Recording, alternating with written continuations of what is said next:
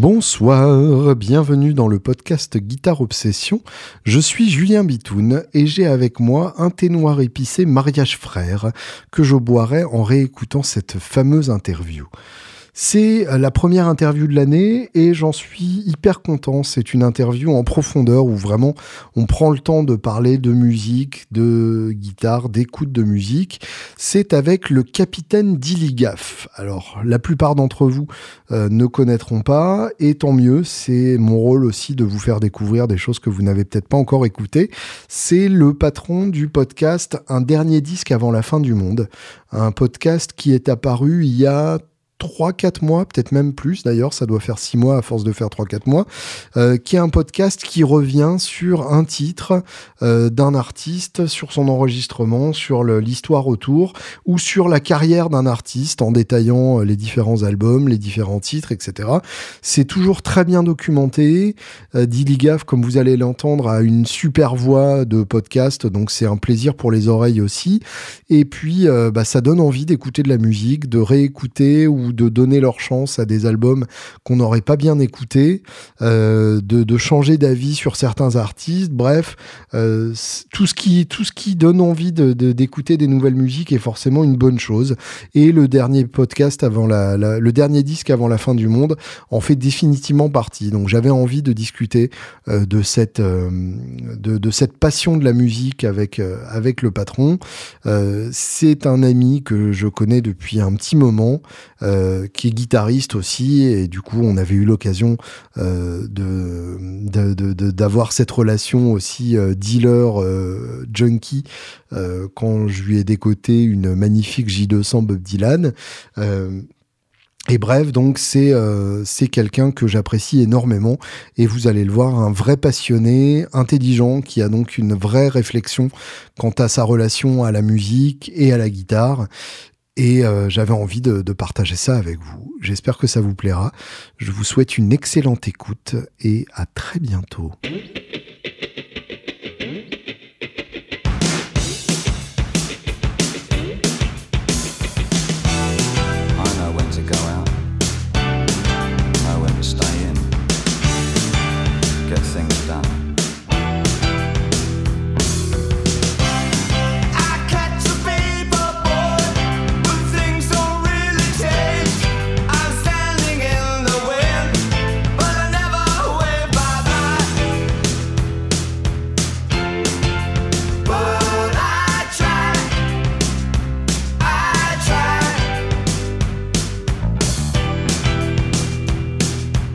Bonsoir, capitaine Dilligaf.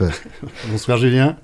Bon, alors, avant, euh, avant toute chose, euh, euh, vu que je viens de, t'appeler par ton pseudonyme, ce qui, ce qui m'a quand même troublé profondément, d'où vient ce, pseudonyme qui sonne quand même vachement bien? Ah, ah, tu, tu, connais pas l'acronyme Dilligaf? Absolument pas. Alors, Dilligaf, en fait, normalement, ça s'écrit avec deux L, puisque ça veut dire Do I look like I give a fuck? Ah est-ce que j'ai vraiment l'air d'en avoir quelque chose à faire? Génial. donc euh, j'ai vu ça un jour sur un sur un forum, ça m'a fait marrer, c'est resté dans un coin de ma tête euh, comme. Euh, c'est excellent. voilà. ah oui, d'accord. Oui, donc t'aurais pu t'appeler Sergent WYSIWYG. Voilà, exactement. Ça aurait pu être, ça aurait pu être également ça, ouais. Excellent, d'accord. Et, et le, pseudo de ton chien, Sergent Pepper, ça vient d'où ah, ça, ça, vient de loin en fait. donc quand quand on a eu la petite chienne, c'est une chienne bulldog français. Euh, bah, ça a été la guerre avec les enfants et ma femme pour savoir comment on allait l'appeler. Moi, je voulais l'appeler Patate, puisque c'était l'année d'épée. Je trouvais que ça, oui, ça, ça, collait parfaitement, parce que c'est la forme générale. Euh, et, euh, et, en fait, on a trouvé un consensus autour de Pepper, parce hmm. que parce que c'est la gonzesse d'Iron Man. Ah oui, d'accord. Pour les enfants, c'était un truc de super-héros, c'était super. Et puis moi, j'avais Sergeant Pepper, donc ça collait.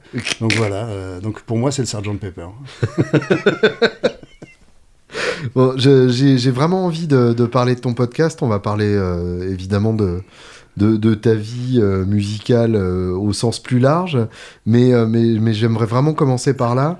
Qu'est-ce qui t'a donné envie de, de, de, lancer un podcast, de, de, de m'appeler euh, ce genre d'été pour me demander comment je faisais pour les droits du podcast? Je ne fais pas. Ouais, pareil. T'as vu, c'est pratique. Ouais, ouais, ouais. Jusqu'à ce que ça tombe. Enfin, Oui, voilà. je, je suis déjà préparé mentalement à l'idée qu'un jour tout disparaisse et que je doive euh, remonter les épisodes et, et les reposter. Mais, euh, mais effectivement, ouais, raconte un peu la, la genèse de, de ce podcast. Alors, euh, bon, d'abord, euh, il faut savoir que je, moi, j'ai été vraiment, j'ai toujours été dévoré par la culture, que ce soit le cinéma, les livres, la musique, etc., etc. Ça a vraiment été dans toute ma vie probablement les choses qu'on qu'on le plus compté, qui m'ont Mhm. permis de tenir pendant les moments difficiles, etc. Et donc, euh, pour moi, euh, une bonne soirée, c'est pas une soirée forcément où, euh, où on va danser, où on boit beaucoup, où on fume des pétards. C'est une soirée où, où on parle de musique, de livres, de, enfin de ce qui, de ce qui me passionne, Mhm. de, voilà, de ce qui m'habite, sans mauvais jeu de mots. Euh, donc, euh, donc, euh, j'ai eu à une époque, à l'époque où les blogs, ça avait un peu de sens, un blog que, qui s'appelait "Ça vous dérange si je m'ennuie avec vous", dans lequel, bah, J'ai toujours eu le, le- le sens de la formule quand même. Je je- je l'aurais précisé en intro, mais ton, ton podcast s'appelle quand même Un dernier disque avant la fin du monde. Euh, à, à chaque fois, ça sonne quoi. c'est c'est mon sens du marketing. Ouais, c'est ça. Non, mais c'est chouette. hein.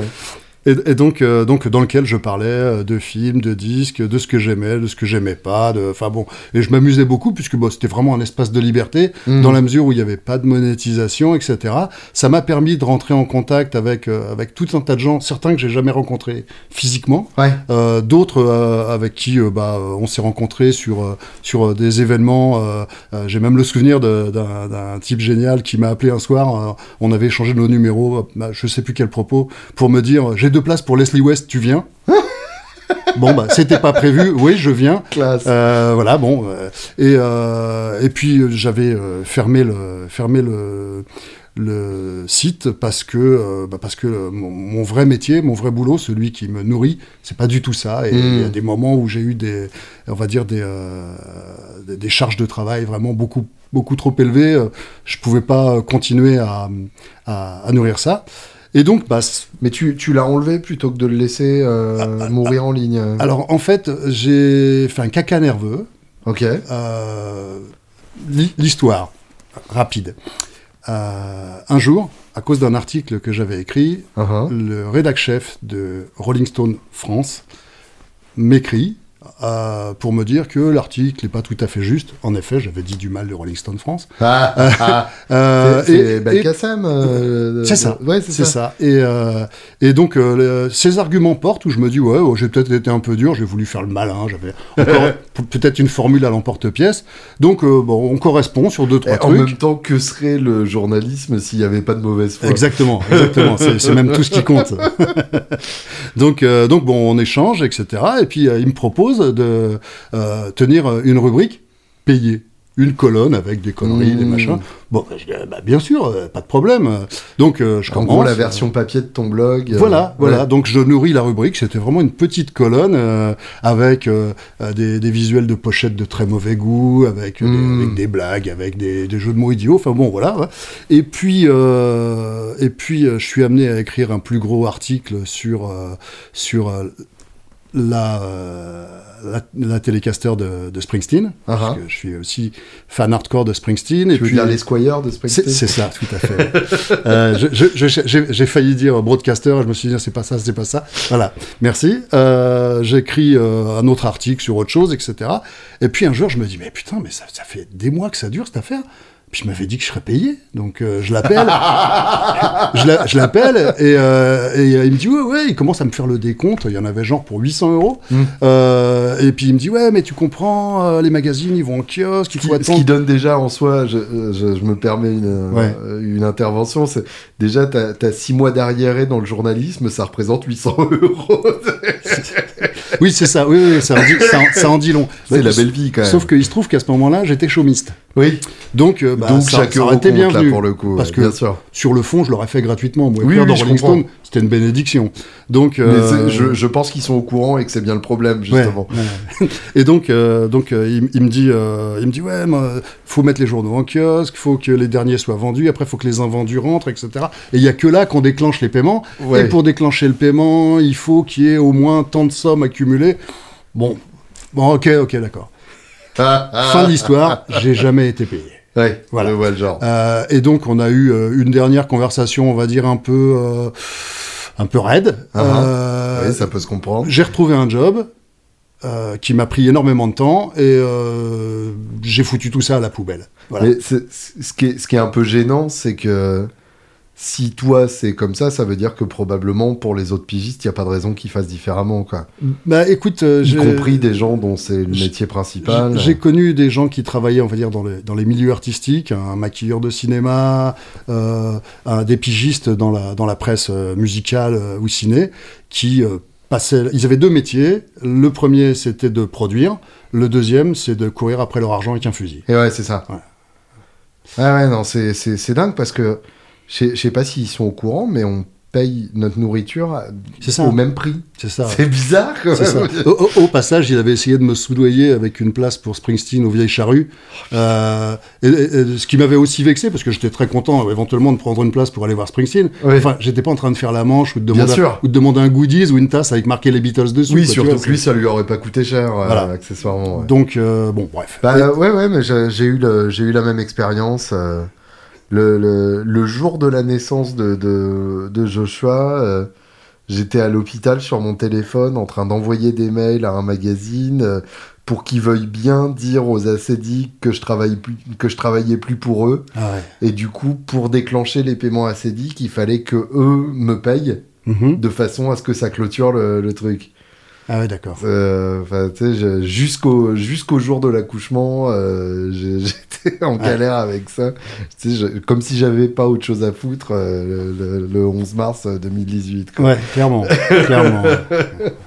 Et, et j'ai eu, euh, j'ai un ami euh, connu, donc euh, je vais essayer de pas rendre le truc trop évident, mais euh, qui a fait des, des musiques pour une grosse chaîne de, de télévision américaine Ouais. et, euh, et notamment des génériques pour une émission sur un ancien chanteur euh, d'un groupe de métal euh, qui est avec sa famille euh, dans une mansion de Los Angeles.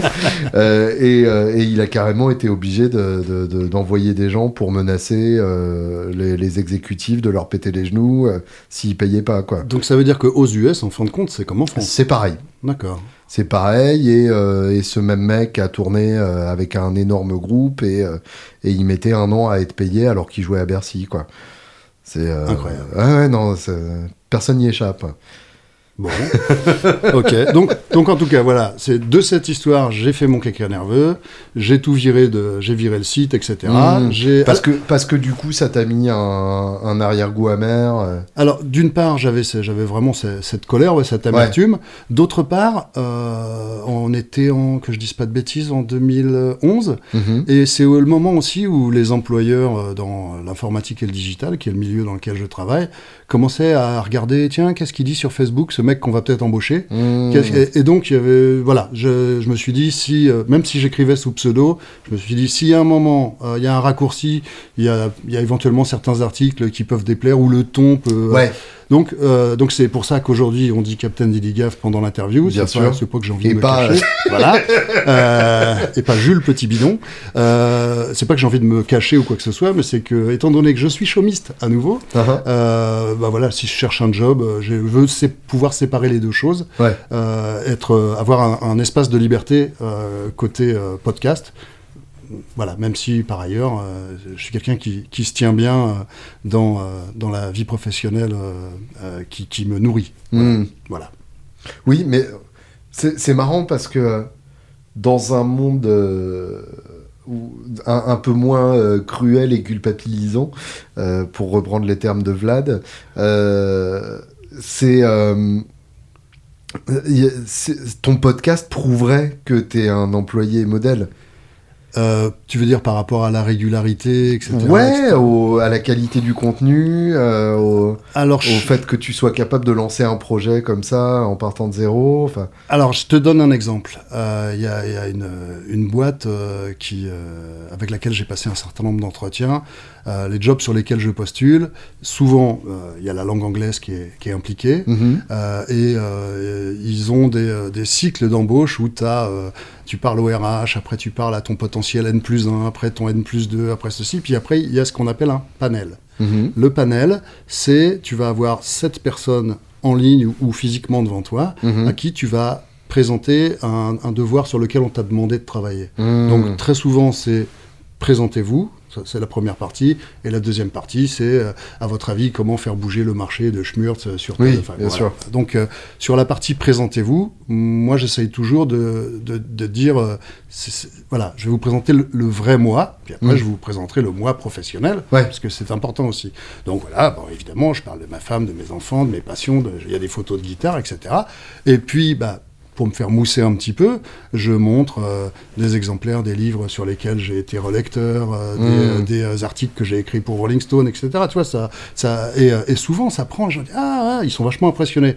Mais quasi systématiquement, il y a un exécutif qui dit, mais ça vous prend combien de temps? Mhm. Ouais, ouais, d'accord. Donc tu vois, imaginons que je retrouve un job, que ça se passe bien. Ah, si à un moment il y a, y a un- il y a- si à un moment il y a, il y a un effet de tension pour des raisons de Ouais. business, de marché ou quoi que ce soit, et que Genre, à, ce moment-là il y a un podcast, il y a un 21h30, podcast qui sort et on Hmm. sait que c'est moi. On ne va pas se demander si est-ce que c'est un truc que j'ai enregistré il y a huit semaines ou si c'est Ouais. un truc. On va, voilà. Donc je sais trop bien comment ça marche. Ouais, c'est- c'était un de mes gros combats euh, chez Woodbrass, effectivement, euh, Ouais. Où, où, effectivement mes, mes activités euh, parallèles étaient, Annexe, ouais, euh, étaient regardées avec autant d'attention que ce que je faisais pour la boîte. c'est euh, ça. Et ouais, au bout d'un moment, c'est un peu. Donc c'est pour ça que je sais parler de épuisant. choses. C'est Ouais. c'est aussi bête que ça. Ouais, ouais, mais c'est pas idiot, effectivement. Ouais. Euh, tu, tu m'as toujours pas expliqué, du coup, la jeunesse du podcast. Alors, la, je- la jeunesse du podcast, elle, elle est simple. Mon, mon blog me manquait, le Mhm. fait de, de parler de musique. Euh, le deuxième aspect, c'est que je voyais tellement, tellement, tellement de contenu minable, Hmm. faux, euh, débile sur la musique, que ce soit sur euh, YouTube, sur TikTok ou même sur, euh, sur, sur Twitter. Il y, a, il y a encore pas longtemps, il y a un type qui disait, qui montrait une photo de Joey Walsh, et c'est bien de parler de Joey Walsh, en disant, dire qu'il a improvisé le solo de Hotel California.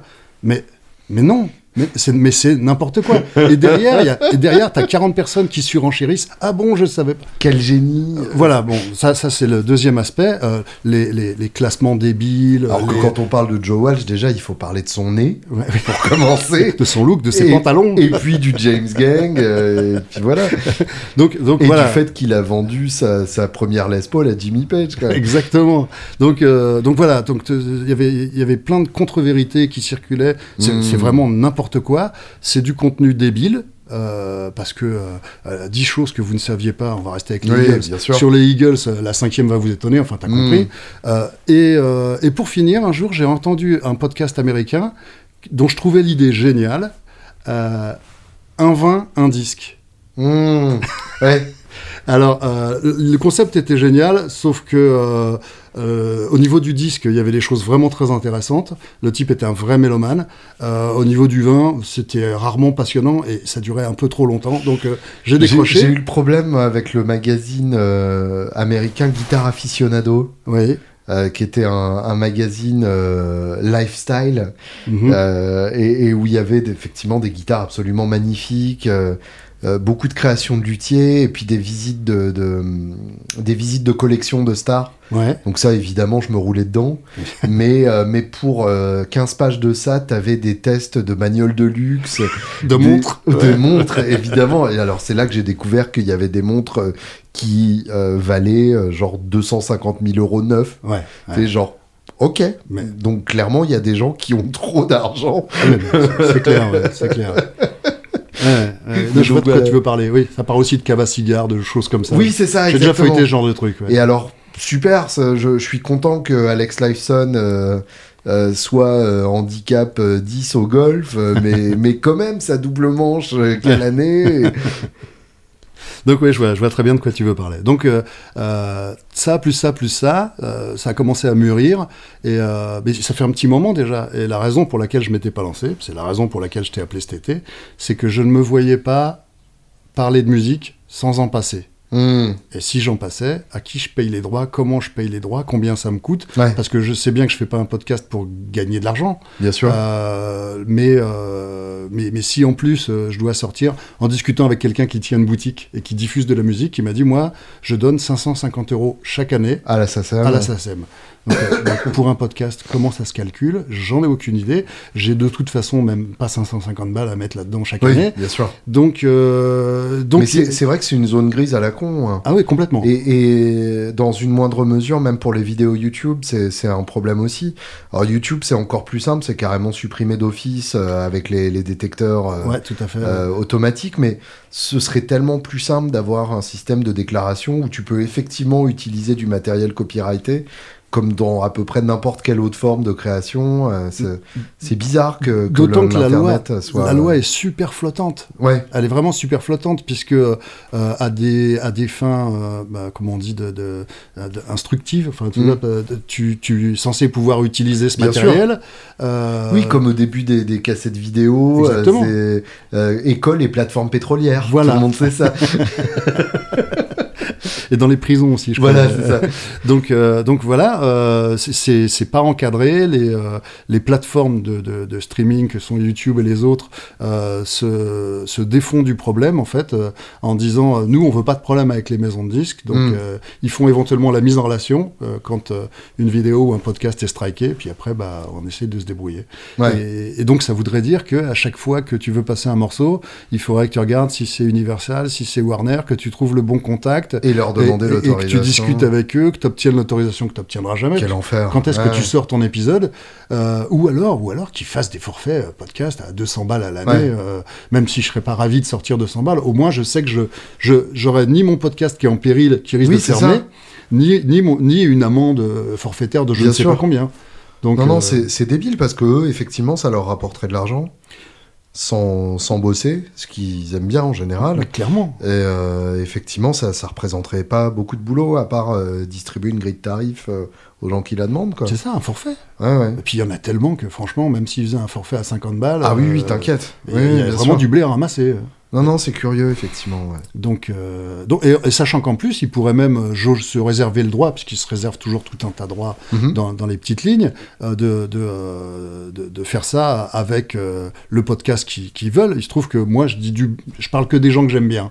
Et que, que- non, et que de la musique que j'aime. Même Mhm. si des fois, c'est des gens qui sont pas forcément fréquentables, on en parlera peut-être. Euh, globalement, si j'en parle, c'est parce qu'à un moment, euh, j'aime cette musique. Il y a des choses qui m'ont touché. Bien sûr. euh, euh, tu vois, quel exemple idiot je pourrais prendre Si demain j'apprenais des choses horribles sur Johnny Hallyday, je suis désolé pour les fans de Johnny, mais moi c'est pas ma cam. Hmm. J'en parlerai pas parce que je m'en fous. Oui, bien sûr. Voilà. Voilà. Donc, Orelsan a dit euh, si tu veux filmer, il te faut juste un truc qui filme. ouais, Et je trouve que c'est une phrase brillante. carrément. Euh, si tu veux faire un podcast, il te faut juste euh, un truc qui enregistre. Euh, à, peu de choses près, c'est ça. Ouais. Mais c'est clairement ça. Euh, le- oui, c'est ça. Il faut un truc qui enregistre avec une qualité sonore à peu près correcte et un environnement sonore qui soit pas trop pollué. Mhm. Euh, mais je t'ai déjà entendu dire dans ton podcast, euh, excusez-moi, aujourd'hui on enregistre dans tel bistrot à l'époque de Brasse. Et franchement, dès l'instant où la voix est claire et qu'on comprend ce que les gens disent, le fait qu'on entend des vers qui s'entrechoquent derrière, c'est pas très grave. quoi. Oui, et puis en fait, c'est si le bruit de fond est continu, notre oreille s'habitue. Oui. En fait, il n'y a, rien de pire qu'un bruit de fond qui a tenté d'être éliminé euh, avec un noise gate qui s'ouvre et qui se ferme. Là, t'entends que ça. Ouais, exactement. Mais, mais du moment que c'est continu dans le fond, effectivement, c'est même pas spécialement gênant. Quoi. Et, et- et d'ailleurs, si dans le générique je parle de Sgt Pepper, de mon chien, Mhm. c'est parce que quand j'enregistre, elle est souvent pas loin. et comme ça, je me dis, les gens sont au courant, s'ils entendent un aboiement, c'est pas la peine que je refasse la prise. Bien euh, sûr. J'avance, voilà. Et concrètement, un, un épisode, alors, t'as as plusieurs formats, enfin, t'as deux formats, t'as un, un épisode, euh, t'as des épisodes monographie euh, que, que tu fais plus d'ailleurs depuis quelques Ah, épisodes. Alors, alors, en fait, euh, j'ai fait une erreur que je crois tu n'as pas faite. J'ai regardé les stats d'écoute. Ah Parce qu'au départ. C'est comme lire les commentaires, faut pas. Au départ, non, mais tu, tu, vas comprendre. Au départ, tu, tu pars la, la, fleur au fusil en te disant Moi, je suis un vrai, je vais parler de ce que j'aime, uniquement de ce que j'aime, et de la façon dont j'ai envie. Alors, -hmm. déjà au départ, j'avais pas de format proprement dit, donc euh, je me suis dit Allez, allez, on y va. C'est parti. Euh, donc j'ai écrit mon premier épisode sur Jerry Rafferty, etc. Uh -huh. Après j'en ai fait un deuxième, puis un troisième, et puis euh, arrivé à celui des Allman Brothers Band, tu, tu racontes pas la, la, vie d'un groupe comme les Allman Brothers Band en, en 10 minutes, ça c'est juste pas possible. Sachant que déjà là, je, me suis bridé. Et quand j'ai regardé les statistiques d'écoute, je me suis rendu compte que à 40-45% de l'épisode, je perdais 60% de l'audience. Mmh, D'accord. Donc il y a un moment, euh, tu fais quand même ça pour que ça soit écouté. Oui. Si les gens écoutent le début et puis au bout de, ça dure une heure et quart l'épisode. Ouais, ouais, je me souviens. Et puis et puis euh, au bout de, de, 20 minutes, les gens disent bon, euh, soit abandonnent parce que bah il faut sortir de la voiture par exemple, mmh. et puis ne reprennent pas parce que la vie, ouais. ils, ils y retournent jamais. C'est quelque part, tu as quand même raté ta cible. Mmh. Donc je me suis dit, il faut que je réfléchisse à des formats plus courts. Et je me suis rendu compte que les gens supportaient bien 30 minutes, mais pas au-delà. Mmh. Donc aujourd'hui, je me suis fixé entre 15 et 30 minutes.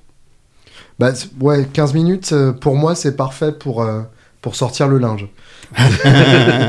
Donc, tu es, souvent avec moi à sortir le linge. Mais, mais oui, oui c'est sûr qu'effectivement, il y a, y a, un côté euh, moins. Euh, comment dire, tu t'engages moins euh, à, à, écouter un quart d'heure. Alors, alors, après, euh, c'est ce que Charles m'a dit. Donc Charles, c'est un ami d'enfance qui est devenu ingénieur du son, qui a migré aux États-Unis. C'est lui qui mixe le podcast. Et euh, voilà, il y a un épisode sur lequel j'avais commencé à, à travailler. J'avais fait une première partie qui va forcément durer au moins une heure. Mm -hmm. Pour l'instant, il est juste scripté, j'ai le texte, sur John Mellencamp. Mmh. que j'adore. Alors ça, ça va me servir parce que j'ai jamais écouté euh, John Mellencamp. Parce que je sais pas par quel bout le prendre. Euh, oui, bah, non mais euh, plus c'est vraiment c'est tortueux. Et alors je sais qu'il y a Kenny Aronoff sur le premier album, ça me fait peur. Euh, Kenny Aronoff fait partie de son backing band sur, sur, une grosse partie de sa carrière. Parce que je, je supporte pas le jeu de Kenny Aronoff sur l'album de Bob Dylan et, et, et derrière Fogerty en live, je trouve que vraiment il il mule beaucoup trop. Bah, boum boum, quoi. Oui, c'est ça. ça. Mais si ça se trouve, dans le contexte de, de Mellencamp, ça marche. Bah, il y, y, a une phase de la, de la carrière de Mellencamp qui est vraiment du, du stadium rock, donc mm. ça s'y prête très très bien. À l'époque où il s'appelait Cougar. Exactement, exactement. et, et, donc, euh, je me suis dit, mais le mec a fait 40 albums Ouais. Et en fait, là, j'ai couvert. Euh, il, il, vient d'arriver au, au, succès. Oui, d'accord. J'ai une heure. Je me dis non, ça, ça va pas le faire, je peux pas faire un épisode de deux heures. Elle me dit mais tu peux, tu peux faire euh, euh, trois épisodes d'une heure, euh, tu, sachant que pour moi une heure c'est déjà trop long. Mm. ou, ou, alors, c'est ce que me disait Charles, il me dit bah, dans ces cas-là, tu dis voilà d'où d'où est-ce qu'il a chopé son surnom, d'où est-ce qu'il a comment il s'en est débarrassé, comment ceci cela. Et puis en fin de compte, il me dit tu fais dix épisodes et puis et puis ça couvre. Ouais. Alors je me suis dit donc je, du coup je l'ai mis de côté alors que ce truc est écrit depuis déjà un mois et demi. Et j'ai bossé sur d'autres sujets parce que c'est plus facile de se dire tiens, sur ce sujet, je vais prendre tel angle, je vais parler de ça, je vais en parler comme ça. Avec euh, un ou deux extraits musicaux, boum, ça fait euh, entre 20 et 30 minutes, mmh. ça colle. Si je dois me lancer dans une écriture avec des épisodes, avec des, des, des, des plusieurs parties, bah, c'est une écriture différente. Donc, euh, donc voilà, donc Mellencamp pour l'instant, je, je, vais revenir dessus. Ouais, je veux, je veux bien. je vais revenir dessus, mais il faut, faut que je trouve l'angle et il faut que je trouve la découpe. Parce que pense à nous euh, qui n'avons pas forcément cette culture-là. Euh, où est-ce qu'on va trouver des, des infos faciles d'accès et condensées intelligemment par quelqu'un qui aime vraiment cette musique-là? Enfin, c'est c'est pas évident en fait. Euh, Alors complètement. Euh, j'ai l'exemple d'artistes que, que j'adore, que j'ai vu en concert, dont je voudrais parler, mm. et j'ai un mal de chien à trouver de la documentation. Bah oui, c'est ça. Willy DeVille. Ouais. J'ai trouvé des sûr. trucs, mais en néerlandais. ah ouais, eh ouais, parce qu'il a eu beaucoup de succès là Google Trad.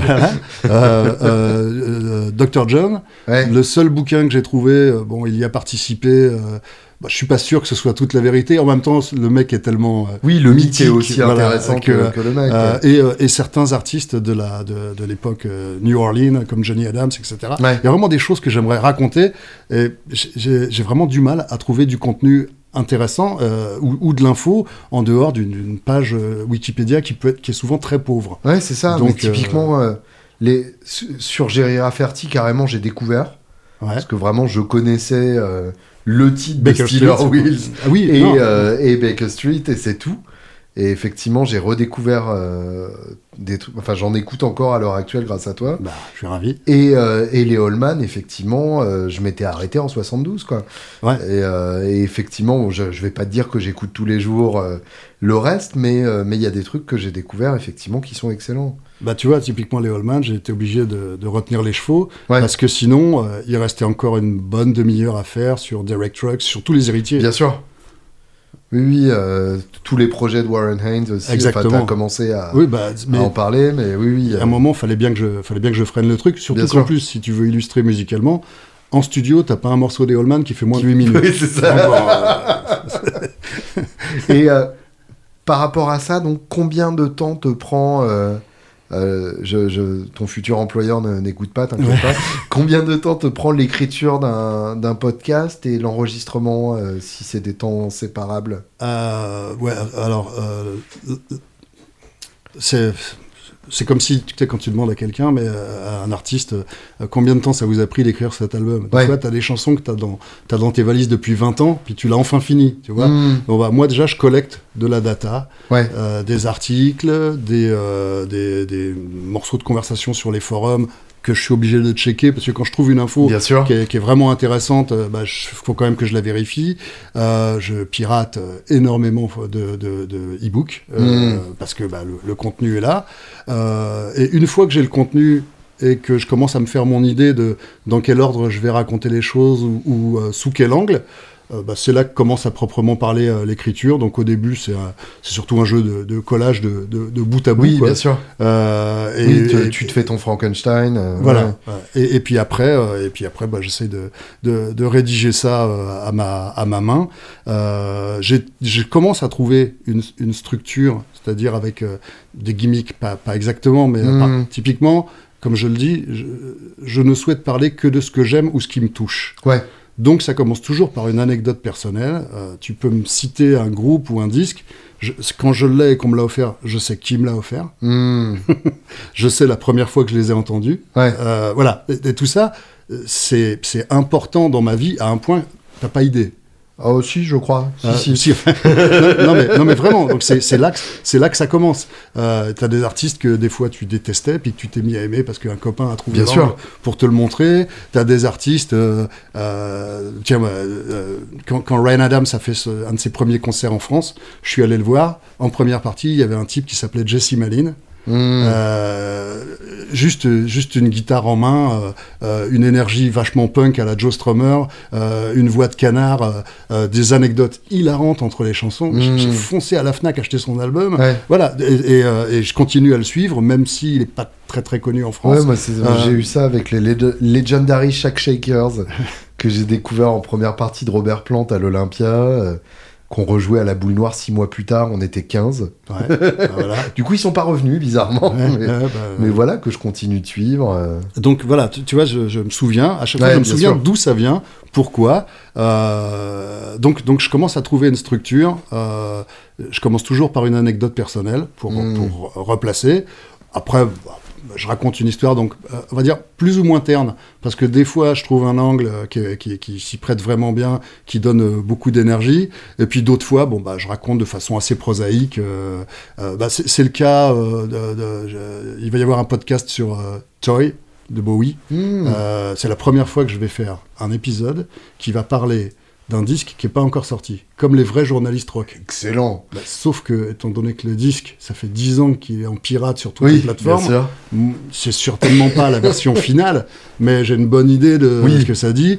C'est très très documenté dans, dans- dans divers euh, articles euh, de la presse étrangère ou, de, ou des bouquins de qu'est-ce qui s'est passé à la période de l'enregistrement, etc. Donc Mm. bon, euh, sauf que bon, j'avais besoin de, de- de- de produire des choses jusqu'au 15 janvier. Euh, parce que j'avais par ailleurs des, des- des occupations qui allaient me tenir un peu Ouais. éloigné du micro. Donc, euh, donc voilà, je, je sais que Toy, c'est un bon article, il y a de la matière, le mec aime Bowie, il va s'y retrouver, Hmm. mais t'as pas les petites anecdotes marrantes, euh, les- les- tu vois, il est, il est moins original que les autres. Je comprends. Ouais, ouais. Euh, quelle, est, euh, quelle est ta discipline d'écoute de musique? Parce que, évidemment, on connaît tous le problème. Euh, on, a été junkie de musique euh, au dernier degré euh, dans nos jeunes années. Est-ce qu'à l'heure actuelle, tu te contrains d'écouter de nouveaux albums régulièrement, de nouveaux artistes? Enfin, comment, comment ça se passe? Alors, pour moi, la première qualité d'un amateur de musique, c'est la curiosité. No argument there. Mais euh, tu vois, typiquement, dans tes podcasts, la première fois que je t'ai entendu parler de Beyoncé, Mhm. pour moi, Beyoncé, c'était de la musique pour les pieds, quoi. Si t'as Mhm. envie de danser, c'est bien, c'est super. Bah bon, voilà, quoi. Et euh, t'en as eu une lecture que j'ai trouvée intéressante. Du coup, je suis allé écouter le truc euh, une, deux, trois fois, histoire de rentrer dedans. Bien sûr. Parce que euh, quand c'est pas des musiques auxquelles t'es habitué ou qui sont ta cam, faut, faut vraiment leur laisser leur chance. Oui, il faut, euh, faut s'habituer au code, hein, Et- bien sûr. Et, euh, et donc, c'est vraiment, c'est vraiment une excellente question parce que moi, j'ai été un, vraiment un grand, grand consommateur de musique, toujours guidé. Je te donne. une- J'avais un jeu au début des années 2000 avec un copain, plus de 2500 CD à la maison. Ah. Donc, je, je lui disais, vas-y, je me retourne, je regarde pas, pour pas avoir dans quel ordre alphabétique il allait chercher le boîtier. Hmm. Il sortait cinq disques. Il les met- et, il me passait un morceau de chacun de ces cinq disques de façon random. Ah. Fallait que je lui dise l'album, le titre de la chanson, éventuellement qui l'avait écrite. Des fois, je pouvais même dire qui avait joué dessus. Tu vois, le, le- le taré, quoi.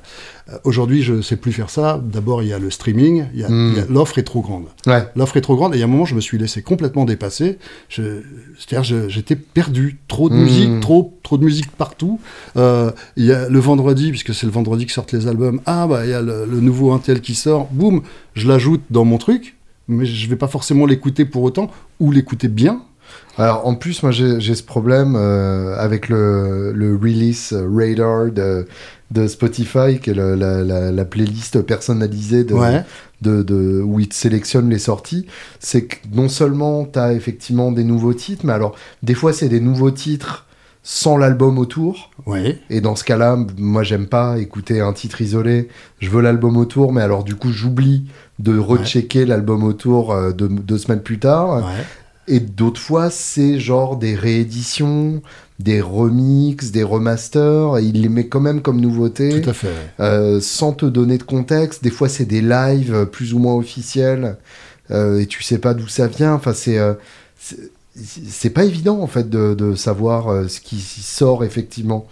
Complètement. Alors, tu sais qu'il y a une mode qui s'appelle le slow listening, Oui, bien sûr. donc, euh, qui est, donc notamment qui est lié au vinyle. Bah, J'en que- fais partie euh, avec, euh, avec Sonorium. Voilà. Bah, je- on fait des, des séances d'écoute commentées. Ouais. Bah moi je m'y suis remis, tu vois. euh, Mm. typ- typiquement le,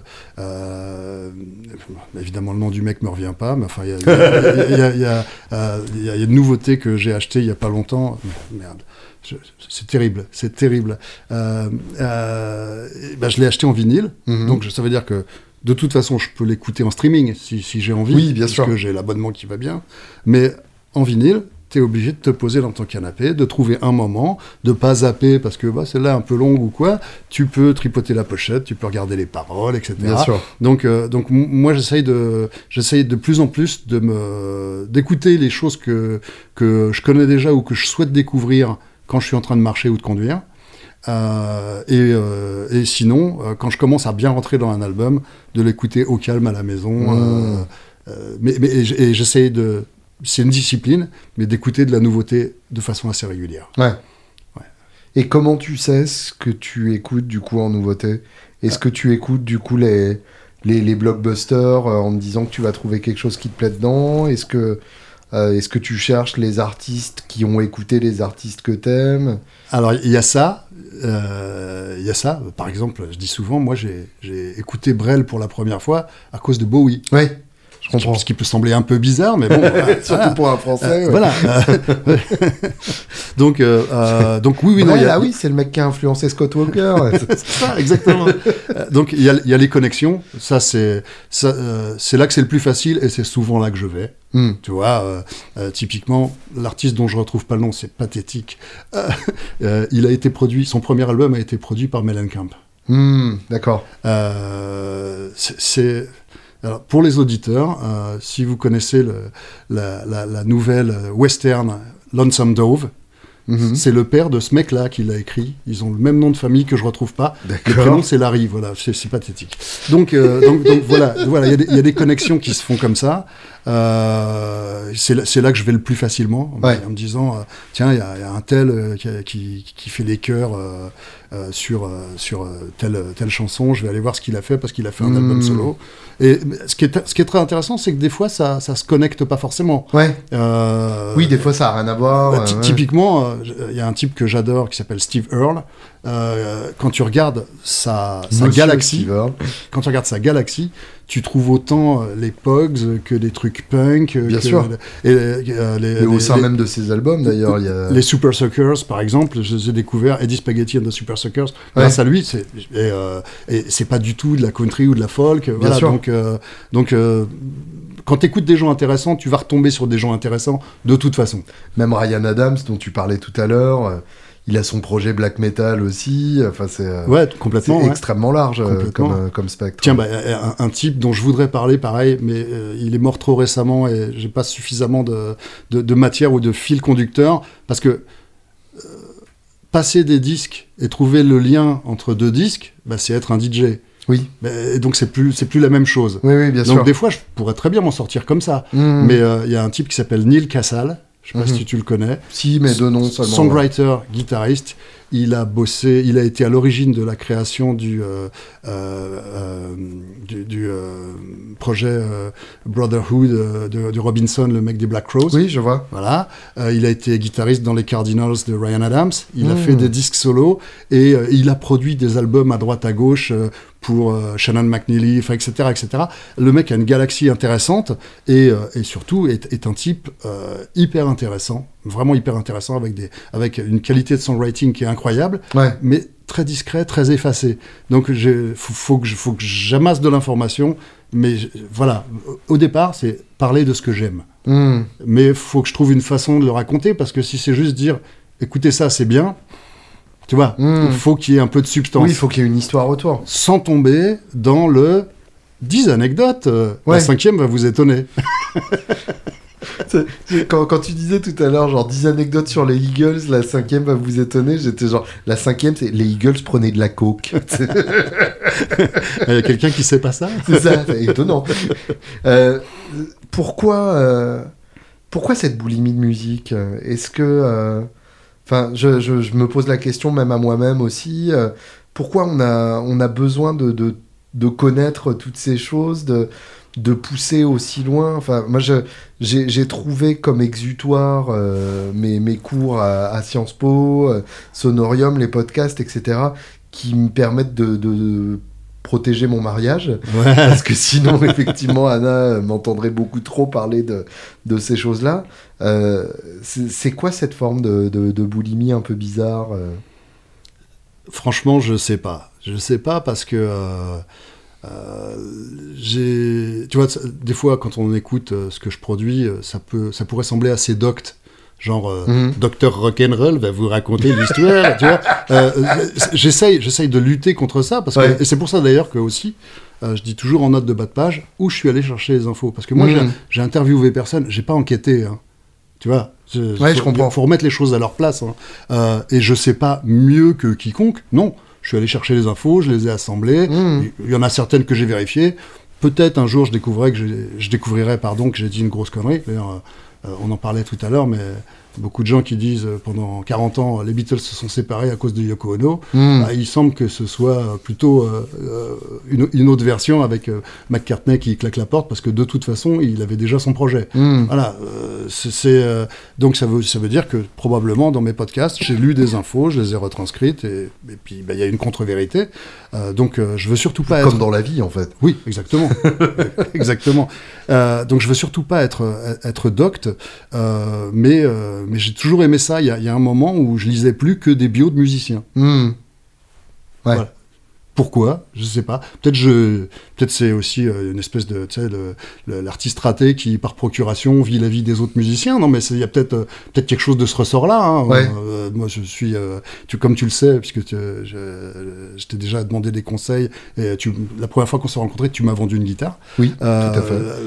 Je, je suis, je suis un guitariste approximatif, je gratouille, je travaille pas beaucoup, mais c'est aussi parce que bah, je, je- je me rends bien compte que il y a tellement de gens que- qui sont naturellement plus talentueux sans travail que, euh, que voilà, c'est pas. euh, et puis donc euh, donc parler du talent des autres, euh, ça m'anime, Ouais. ça m'anime. Moi, ça me fait vibrer. Je me dis tiens, je peux partager ça. Hmm. Je dis souvent quand on me dit, euh, euh, on parle de Springsteen sur scène.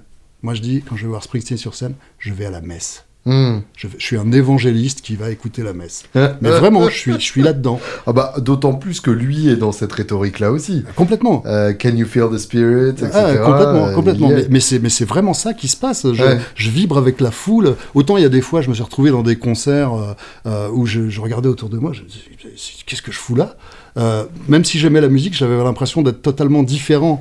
Euh, autant quand je vais voir Springsteen, il y a, y y une vraie communion. Ouais. Et, euh, et ça me fait vibrer, et, et voilà. Et donc ça, c'est chouette de pouvoir le partager. Hmm. Donc euh, voilà. Mais moi, c'est, ouais, vraiment, c'est vraiment ma drogue, quoi. Tu, tu utilises le terme d'artiste raté, je suis pas d'accord. Je, je, te, je te vois comme un hobbyiste éclairé.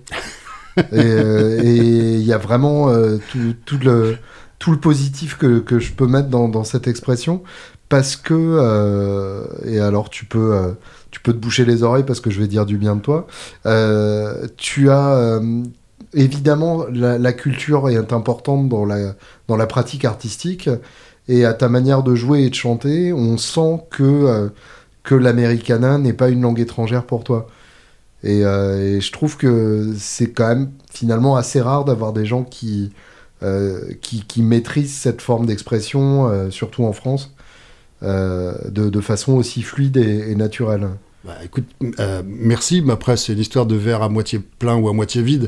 Moi, je pars du haut et je redescends vers le bas en disant je suis un artiste raté. Toi, tu, tu Sous prétexte tu- que tu- t'es moins bon que Brian Wilson. Quoi. voilà, un chouïa, un chouïa. Euh, voilà, donc c'est, c'est, euh, oui, ok, ok, je, je prends, merci. Comment, comment expliquer toutes ces, toutes ces infos pourries qui circulent? Euh, D'où les gens sont pas plus exigeants avec, euh, avec ce qu'on leur dit et ce qu'ils écoutent? Euh,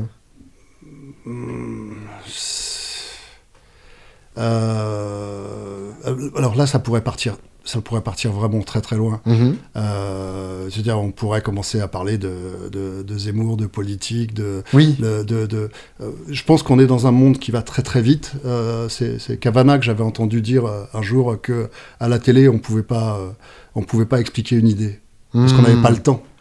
C'est terrifiant, mais c'est possible. Parce qu'on n'avait pas le temps. Et euh, il a cette phrase d'ailleurs merveilleuse que je resserre très très régulièrement, c'est qu'une belle idée défendue par un con ressemble bougrement à une idée de con. c'est fabuleux. C'est vra- c'est vraiment excellent. donc, euh, donc, euh, donc, je pense qu'on on- on est dans la vitesse. Bah, regarde euh, Internet, TikTok. Ouais. euh, je connais quelques YouTubeurs qui m'ont expliqué que euh, bah, le format vidéo idéal, il est entre 10 et 15 minutes. Mhm. Parce que t'as des, t'as des gens qui vont sur YouTube et qui regardent, tu fais, ah, ça fait 30 minutes, j'y vais pas. Ouais. Ouais, bien sûr. Donc, euh, donc, euh, donc il faut aller vite, et puis quand tu vas vite, tu prends des raccourcis, et puis euh, plus tu prends de raccourcis, plus l'info est étiolée, et plus ça devient, ça devient n'importe quoi, ou ça, et puis sans compter le nombre de légendes qu'il y a autour du rock, Bien de sûr. mythes, de fausses histoires. moi j'attends encore que quelqu'un m'explique pourquoi McCartney, parce qu'il a les pieds nus sur la pochette, ça veut dire qu'il est mort. Mais si- si- je comprends même pas le Bien concept. sûr. donc, donc voilà, il y a, y y les. Pour déjà, ça, il- après, là, on est dans les, dans les théories du complot. euh, bah. C'est-à-dire, il y a, il y a la légende, il y a les faits, Ouais. et puis il y a ce que les gens sont prêts à donner comme temps pour écouter. Donc je te Mhm. dis au départ, plein de bonne volonté, j'étais parti sur un format long. Maintenant, si c'est pour que personne l'écoute en entier, Ouais. bah, c'est pas la peine de faire un format long. Donc, euh, Ouais, moi, ouais, je je suis pas, je suis pas en train de, de, de- de, euh, changer le format pour euh, attirer plus de monde, mais juste parce que c'est vain. Mhm. Ouais. Même si, depuis que je fais des formats courts, l'épisode sur les Allman Brothers Et plus écouté, du euh, coup. monte régulièrement, tranquillement, et, et à des scores qui sont de plus en plus intéressants. Ouais. Donc, ça veut dire que je vais peut-être revoir ma copie, ou alors avoir deux formats, les courts, les longs. Si je monétise le podcast, pourquoi pas dire les longs, euh, faut être Patreonneur ou euh, Mm. parce que j'en suis pas encore là, hein, mais bon, c'est dans un coin de ma tête. euh, Ouais, c'est pas idiot, ouais. voilà. Donc, euh, mais mais faut que je euh, je me dis oui, il y, a- il y a probablement une clientèle pour ça. La preuve, euh, des gens que ça intéresse suffisamment pour euh, y consacrer une heure et quart, voire l'écouter en trois fois. Uh-huh. Voilà. Mais c'est une autre, c'est aussi une autre écriture. Ouais. Ouais, oui, c'est sûr. C'est pas les mêmes contraintes, effectivement.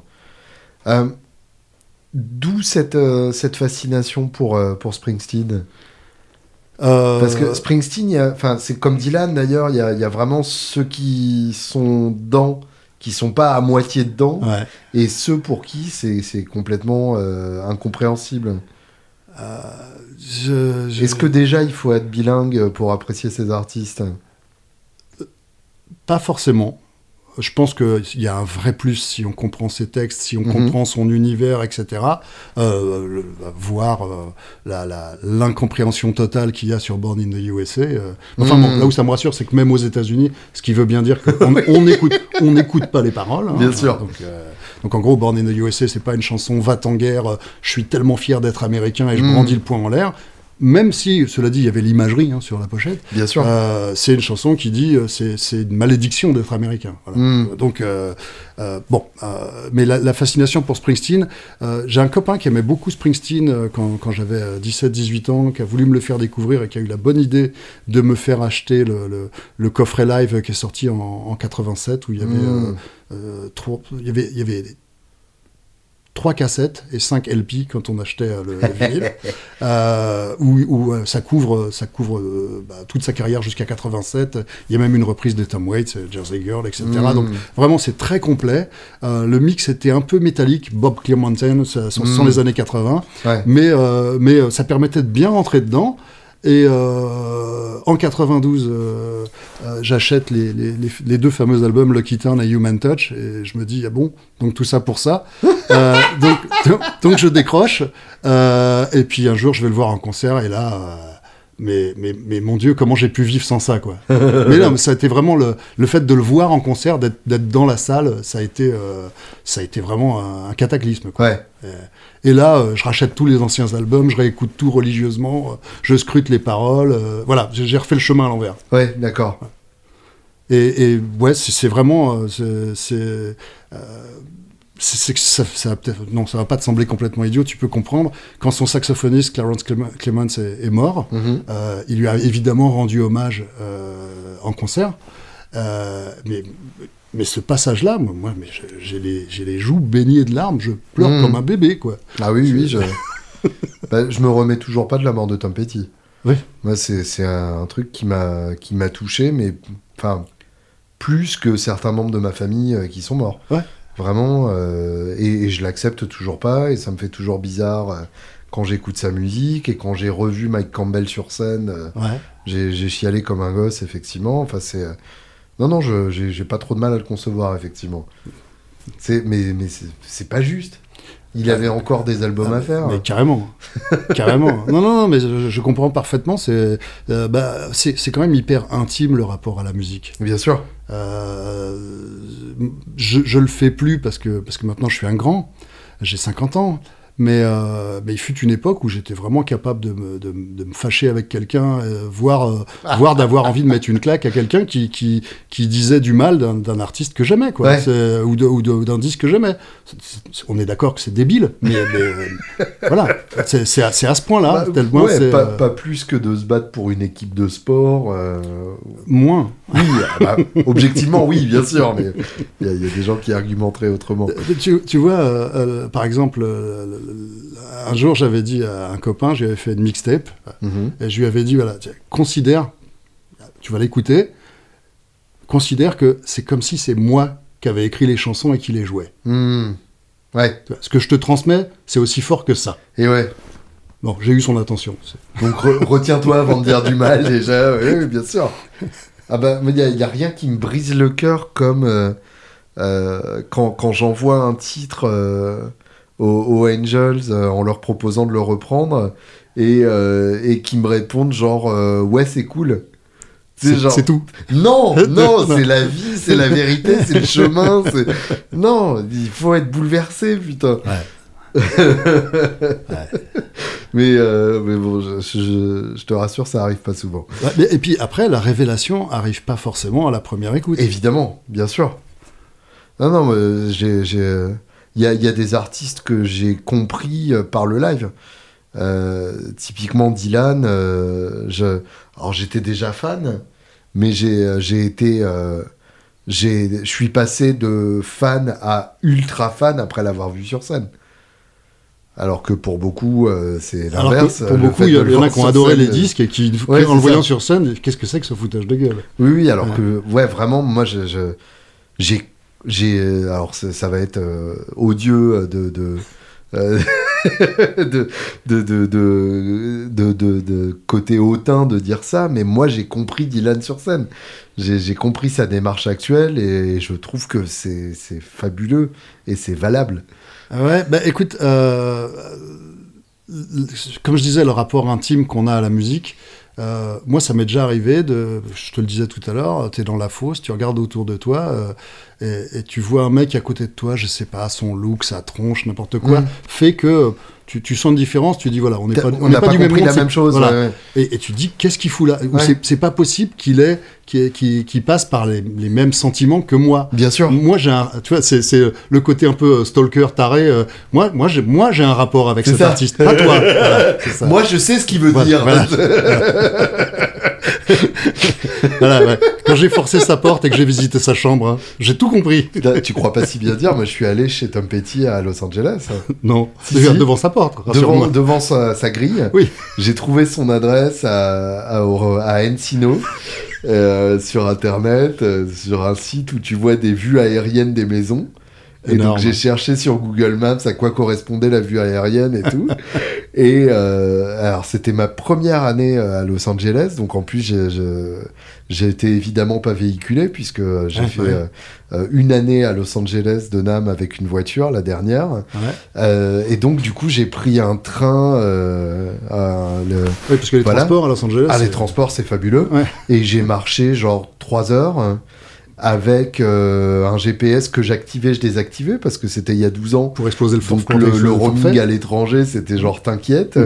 et, euh, et j'ai finalement trouvé sa grille euh, avec en plus un, faire forger avec le signe Peace and Love dedans. Enfin, genre tu pouvais pas te tromper. Et j'ai sonné et il y a son majordome qui est venu prendre ma petite démo en me promettant de lui transmettre.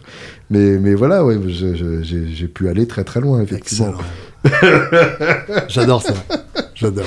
Et, j'ai attendu euh, devant des salles euh, pour des artistes que j'avais envie de voir. Enfin, voilà. Et, même des fois, j'ai pas osé. moi, c'est moi, c'est mon problème. Euh, j'ai vu Elvis Costello. j'étais en loge à, à Patrimonio. J'ai vu Costello passer devant moi. Je lui ai dit bonjour et j'ai rien osé lui dire. Et je euh, je, je, je, sais que j'arriverai jamais à, à, lui dire quoi que ce soit qu'il n'ait pas entendu 4000 euh, fois, mais alors que moi j'ai compris, j'ai compris Beyond Belief qui ouvre un, Imperial Bedroom qui est le plus beau morceau de pop jamais écrit euh, du niveau du meilleur des Beatles et, et, et j'aimerais lui dire à quel point j'ai ressenti sur ce titre. Quoi mais, mais c'est compliqué. Ouais, c'est ce même problème. Euh, quand souvent on me dit, ouais, si t'avais l'opportunité de parler avec je saurais pas quoi lui dire. D'abord, qu'est-ce que ça peut lui foutre que j'aime sa musique? Bien Il y a des millions de gens qui aiment, qui aiment, sa musique dans le monde. Enfin, tu vois, donc euh, qu'est-ce que, euh, à, quel moment ça va faire une différence ou ça aura un quelconque intérêt, à hmm. part pour moi? Ouais. Voilà. Et encore. Et encore, pour toi, ce sera, ce sera peut-être juste de la frustration. Oui, probablement. j'ai eu cette chance de jamais rencontrer Angus Young euh, et, je crois que ça, ça, me va très bien comme ça en fait. Après, euh. je pense que aussi qu'il y a des artistes euh, qui, c'est un autre sujet qui pourrait nous mener très loin, mais je pense qu'il y a des artistes qui dans la vie sont des connards. Mmh. Et donc tu peux être un magicien avec un instrument, avec quand t'écris et transmettre des choses incroyables, et dans la vie être une sous-merde. Alors Angus Young, je pense pas que ce soit un connard ou en tout cas je, ne l'accepterai jamais. Je pense juste que c'est un crétin. Ah, euh, ah oui, oui, oui. Comme la plupart des musiciens en fait. Euh, j'ai eu l'occasion de le constater euh, à travers les 2000 interviews que j'ai menées à ce jour. C'est un chiffre approximatif et non contractuel. Your experience may differ. Mais la plupart des musiciens, alors surtout américains, c'est des gens qui ont arrêté l'école à 14 ans et qui n'ont jamais rien vu du monde à part la couchette de leur tourbus. Euh, et, et qui donc ont une culture euh, extrêmement limitée Ouais. euh, qui, qui ne qui, qui, qui sont enfin qui sont bêtes la plupart du temps qui, qui n'ont jamais vraiment appris à réfléchir qui jouent magnifiquement d'un instrument mais ça veut pas dire que, que c'est des gens brillants et, et, et qui souvent n'ont rien à répondre aux questions parce que de toute façon euh, ils se posent pas de questions eux-mêmes Oui. euh, et, et qui, s'il n'était pas musicien, pourrait rien faire d'autre que de servir dans un fast-food. Euh, c'est, euh, Ah, J'avais jamais pensé à ça, mais oui. Mais la plupart des gens dont on est fan, c'est ça en fait. et ça les empêche pas d'être des génies. oui, bah, c'est juste le mode d'expression. Oui, voilà, exactement. Mais, mais je pense que, que si Derek Trucks s'était pas mis à la guitare, euh, enfin, il, il serait clairement pas euh, écrivain alors qu'il est, quoi. ah, ok, ok. Et, et souvent, c'est difficile du coup de, de, de conduire des interviews avec des gens comme ça. Parce que, euh, parce que bah, ils font des interviews, euh, parce que c'est comme ça que fonctionne la, la promotion d'un album. Ouais, bien sûr. Mais, mais c'est clairement des gens qui n'ont pas réfléchi à ce qu'ils font. Euh, et, et à qui t'essayes de faire dire des choses, mais, mais qui, qui de toute façon ne voient même pas où tu veux en venir et, et ça les intéresse pas. Quoi. Et du coup, tu auras, dans le meilleur des cas, euh, euh, des, des clichés euh, plus ou moins maîtrisés, Ouais. et dans le pire des cas, exactement la même interview que le, même d'avant, le mec d'avant. Ouais, ouais. Alors que tu as posé des questions complètement différentes, mais que lui, de toute façon, c'est le même album qu'il a À à défendre. vendre et le même argumentaire euh, euh, façonné par la maison de disques. Ah, c'est marrant, je, je, j'avais jamais pensé à ça. Bah, je, enfin, je, je regarde autour de moi. Je, je pense que Hank Williams euh, devait pas avoir une une énorme culture. euh, Oui. euh, Josh Homme a, a sans doute pas connu grand chose d'autre que que, que des fast-food et des malls avant ses, ses 30 ans. Enfin, je, ouais. c'est c'est des, c'est des gens aux horizons euh, euh, limités euh, et, et qui restent, euh, qui restent fon- fondamentalement incultes parce que de toute façon, euh, la vie de musicien permet pas d'avoir une expérience du monde euh, autre que, que tournée incessante Oui, oui, c'est et épuisante. Quoi. C'est clair. C'est Oui, euh, c'est pas parce qu'ils ont fait le tour du monde qu'ils l'ont vu en fait, euh, le monde. Ouais, complètement. Ils ont surtout vu des chambres d'hôtel et des tours bus. dans le meilleur des cas, des chambres d'hôtel. ouais. Ouais. Donc si tu rajoutes à ça un peu d'alcool et, et beaucoup de drogue, euh, Bah, qui, qui va avec en fait? Parce que c'est un métier fondamentalement euh, ennuyeux. Non mais euh, cela dit, alors, ce- ceci explique cela par rapport à Clapton. euh, mm, dans dans l'épisode qui traite de lui, euh, moi je constate, en ayant lu sa bio, en ayant euh, lu de nombreuses interviews, que en effet, c'est ce que je dis, tu vas au pub, tu discutes avec un mec qui est devant sa bière, Bien sûr, la conversation de Clapton, c'est ça se résume à ça quoi. c'est ça. Je pense pas que ce soit euh, le mauvais mec, mais je trouve qu'il a du pognon, que- donc euh, il, est, il devient égoïste par essence, puisqu'il est Mm. isolé, il est en haut de sa tour d'ivoire, mais que mais qu'il a le niveau de réflexion d'un mec au pub. Et, et tous les réflexes d'ailleurs du nouveau riche, C'est ça. en termes de, de mauvais goût euh, vestimentaire, de guitare, etc. euh, c'est c'est vraiment le, le nouveau riche par excellence. Les costards Armani dans les années C'est 80. ça, ouais, les, shorts. Armani même. Je savais pas que ça existait. mais. Ah bah t'inquiète. les crocs Armani. C'est- si- S'il y a des clients, ça existe par définition. Les Oui, riches ont le droit d'être confortables Ouais. pour 5000 euros le short aussi. Euh, mais mais au-delà de ça, en plus, les, les Anglais sont moins pires. Parce que le, le système d'éducation euh, anglais est quand même moins, euh, euh, moins zéro que, que le système Ouais. américain. Ouais, ce qui permet que si tu quittes l'école à 15 ans, t'es pas complètement. T'as euh, eu au ouais, moins euh, trois livres dans, dans tes, dans tes mains. Parce que pour le coup, le, le système d'éducation américain, surtout quand t'es pas né dans un, dans un milieu privilégié, ce qui est le cas de la plupart des, des musiciens qu'on écoute, euh, effectivement, c'est vraiment niveau d'éducation zéro. Et et il y a des musiciens qu'on écoute qui savent à peine euh, lire ou écrire. Euh, je- J'en ai croisé qui vraiment avaient du mal à, à lire euh, de manière euh, fluide Ouais. et qui, et qui, à leur manière de signer leur nom, tu sentais que tenir un stylo, c'était pas une habitude pour eux. quoi. Ah d'accord. C'est pour ça d'ailleurs qu'il y a pas pire source qu'une autobiographie pour, Ah oui. pour, pour euh, apprendre sur un musicien. Bah, c'est pour ça que j'en lis plusieurs, en fait. Ouais. Alors, quand j'ai le temps, hein, mais, euh, mais euh, c'est pour ça que je croise aussi les infos. Ah bah bien parce sûr. que je sais que déjà, la bio officielle coécrite avec un journaliste, bon, ça sera sûrement euh, un, plus agréable à lire que certains trucs qui sont un peu arides, Hmm. mais, euh, mais ça sera pas forcément la vérité, ça Bien sera sûr. juste le point de vue de l'artiste. quoi. C'est un petit peu comme quand tu vas voir le, le film sur Elton John ou, ce- ou celui sur Mercury. euh, Évidemment. euh, Dès l'instant où c'est supervisé par l'auteur Bien sûr. ou par le groupe, voilà. Oui, d'ailleurs, c'est bizarre parce que je. Ce Bohemian Rhapsody, justement, euh, c'était ça le nom du C'est ça, du ouais. film sur Queen. C'est- quasiment que des mensonges euh, historiques, Ah, mais- euh, mais, mais avec la, la bénédiction du groupe. Bah, C'est-à-dire, tu vois, autant. euh, euh, comment dire Il y, a- il y a une phrase qui dit adapter, c'est trahir. hmm. Donc, euh, euh, j'ai lu de nombreuses interviews de King qui expliquent que le jour où il a accepté que quand euh, un livre est adapté au cinéma, il y a quelqu'un qui va en faire une adaptation, Mm. donc qui va faire des choix, supprimer des personnages, en rajouter un qui permet à la narration Ouais. d'être plus fluide, etc., etc. Bon, voilà, ça c'est normal. Ah, en même temps, quand c'est Stephen King lui-même qui fait le film, ça donne Maximum Overdrive. Donc, euh, Oui, il faut qu'il se surtout fasse adapter par Kubrick, hein, ouais, C'est un autre métier, réalisateur. Non, non, mais je parle vraiment d'adaptation. Et euh, le problème là, c'est que c'est censé raconter euh, la vie du groupe Queen, que en dehors euh, de Mercury, tout le monde est toujours vivant, Hmm. que c'est très récent qu'on a toutes les dates Bien sûr. et que les choses sont dans le désordre. Ouais, ouais. Donc, et ça permet pas, pour le coup, une, narration plus fluide. Non, c'est ça. C'est effarant, c'est effarant. Et puis, de toute façon, le film est un ratage, c'est Ah, un naufrage total. Oui, oui, complètement. Terrible. Non, ça m'a profondément énervé comme film. ça devrait pas. hein.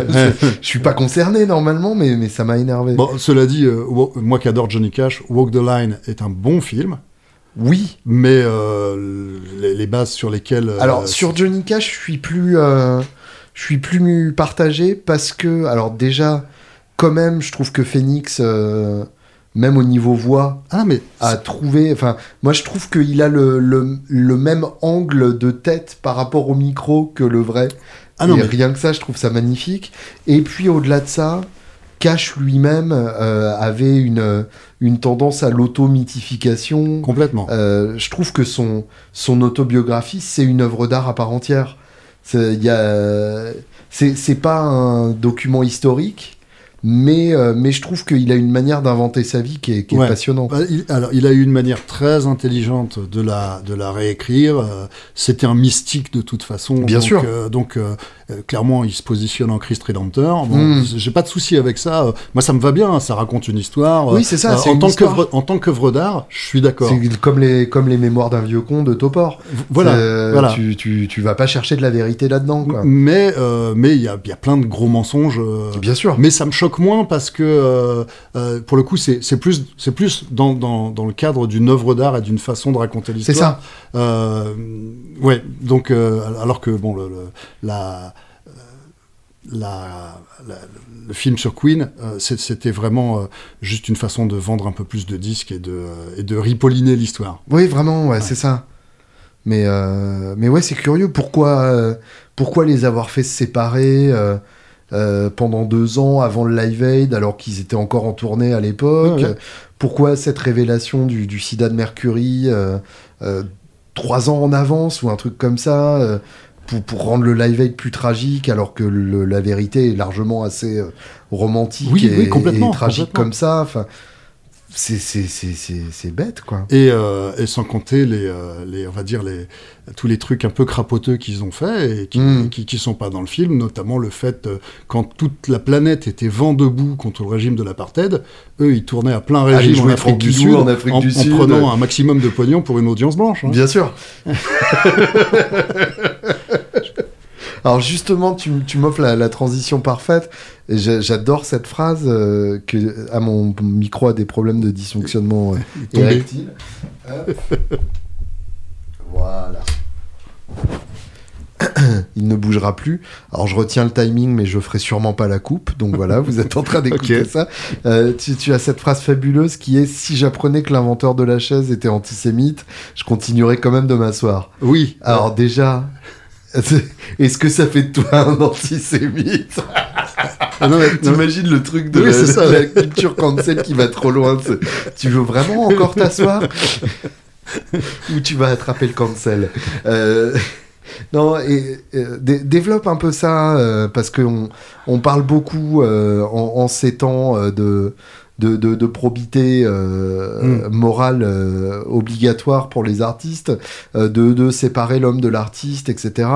Et est-ce que jusqu'à quel point on peut apprécier la musique d'un connard fini en étant conscient que c'est un connard fini?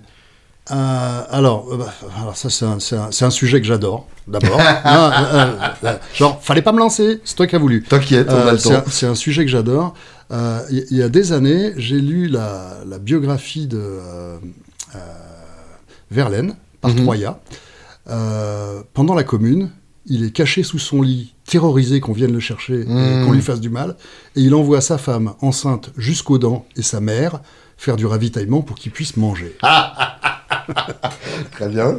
Voilà, tu lis les bios de Baudelaire, tu te rends compte que le mec, quand même, génie, euh, il touche du doigt le beau, enfin, la- sa poésie est juste incroyablement Mhm. magnifique et il m'a transporté. En attendant, ça avait quand même l'air d'être une demi-merde. Hmm. Euh, voilà, donc euh, euh, est-ce que est-ce qu'on peut être un grand artiste tout en étant une merde humaine Euh, Il y, a- il y a un jazzman que, que, que j'adore qui s'appelle Chet Baker. Uh-huh. Toute sa vie, ça n'a été qu'un junkie. Tu, tu m'avais offert d'ailleurs Ouais. euh, que, que j'écoute encore régulièrement. la BO et de la bio- de, de- de- du film Let's Get Lost. J'ai compris, hein. je, l'ai- je l'ai compris et, et, et c'est peut-être un des meilleurs chanteurs de tous les temps en fait, Ah, euh, carrément. ce mec-là. Carrément. C'est, c'est, c'est, c'est hallucinant quoi. Eh ben, ce type a été euh, un fils de pute toute sa vie, avec Mm. tout le monde, avec ses enfants, avec ses femmes, avec ses collaborateurs. Tu, tu, tu lis la bio de Art Paper, euh, même s'il le cite pas, tu comprends que s'il a été en prison, c'est parce qu'il a été dénoncé par Chet Baker, euh, alors qu'ils étaient tous les deux des junkies, ok? Donc euh, l'autre pour sauver sa vie. Enfin, donc il s'est conduit comme un junkie toute sa vie. Ça n'empêche pas qu'il a fait la plus belle musique du monde. Donc là où il y a des- Turner était un excellent Voilà. guitariste. Ike oui, Turner. oui, bien sûr. Enfin bon. Donc, la- la- la- moi, je pense qu'à un moment, la question qui- qui- qu'il faut se poser, et, et dans l'épisode sur Clapton, c'est ce que je dis, euh, bon, au-delà du fait que ça fait un moment qu'il n'a pas fait un disque intéressant, euh, 67. euh, euh, j'ai j'ai pas envie, j'ai pas envie de financer ce mec-là. Oui. J'ai- j'ai- donc, comprends. euh, j'ai de- donc j'ai pas envie de donner mes sous à, à- à une mauvaise cause. Mm. Euh, euh, alors attention, là, je vais me faire un paquet d'ennemis, mais tiens, dans le cinéma, euh, Polanski. Mhm. Moi, j'ai lu une enquête in extenso, j'ai ma religion sur Polanski, que c'est pas un type très fréquentable. Mhm. Donc, je suis pas allé voir son dernier film, euh, celui avec du jardin là sur euh, sur euh, l'affaire Dreyfus. Mhm. Quand c'est passé à la télé, je l'ai regardé. C'est un putain de bon film. Oui. Voilà. Bon, euh, donc ah, on sépare l'homme de l'artiste. Le problème, c'est que si tu vas voir son film, tu lui donnes tes sous, Mhm. donc tu finances éventuellement sa défense avec des avocats, etc.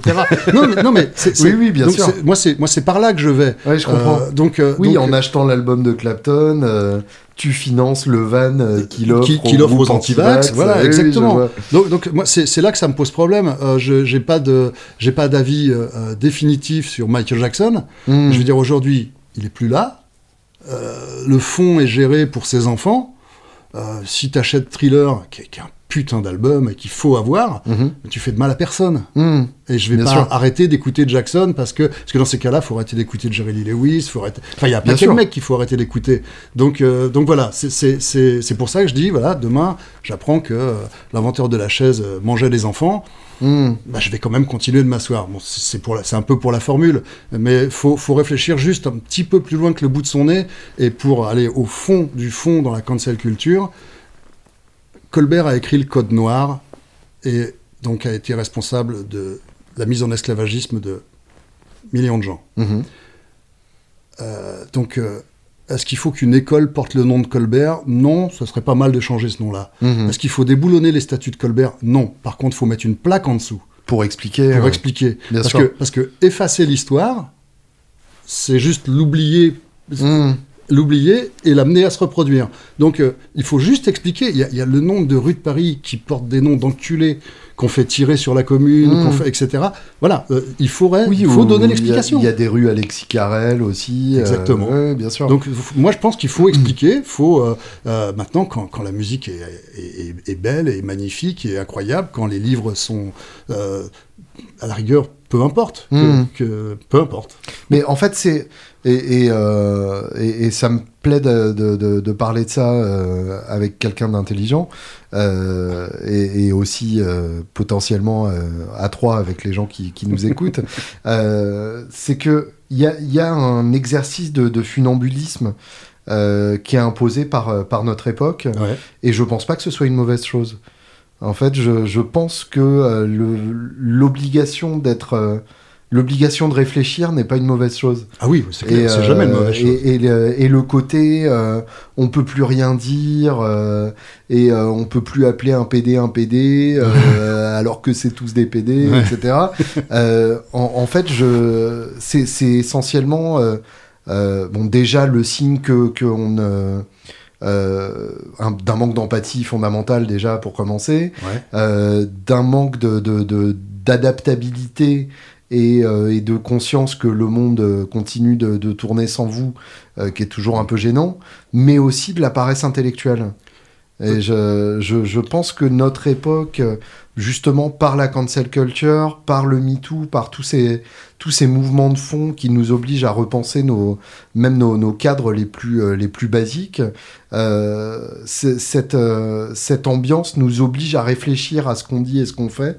Et en fait, c'est peut-être pas forcément une mauvaise chose. Bah, Sans, sans pour autant euh, trouver de, de religion fixe, parce que c'est des problèmes trop mouvants et trop, euh, trop complexes pour... euh, justement, c'est des problèmes qui nous obligent à ne pas avoir de réponse simple.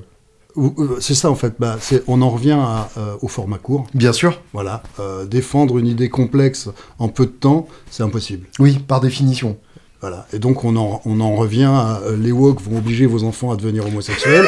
et, et- et- mais non, mais c'est ça. Oui, j'avais oublié le- les, les Wookiees. Ouais, voilà, donc, euh, donc euh, ce sont des problèmes complexes, mais le fait, c'est toujours un mouvement de balancier. hein. Mm. Euh, donc on va, on va, ça va d'un extrême à l'autre. Je pense que probablement avec MeToo, probablement avec euh, les histoires de on peut plus rien dire, il y a des fois on est, on est à côté de ses pompes, on, on réfléchit de travers. Hmm. Euh, on, dit je sais au lieu de dire faut que je réfléchisse. Oui, bien sûr. Voilà. Euh, mais euh, mais on, a parlé il y a pas longtemps d'hommes déconstruits Hmm. et au début j'ai pas compris. Je me suis documenté un peu. Mais en fait, moi, moi, ça y est, je suis déconstruit. hein. Ouais. C'est-à-dire que euh, moi, j'ai grandi avec les westerns où le modèle c'était John Wayne. Hmm. Euh, euh, Aujourd'hui, j'aime toujours les westerns. Il y a un effet nostalgie, puis j'aime les westerns. Bien sûr. Que, voilà. Mais, euh, mais, mais voilà, je sais faire la différence entre, euh, entre, entre euh, les- méchants indiens, les gentils cow-boys, etc. J'ai- ce recul.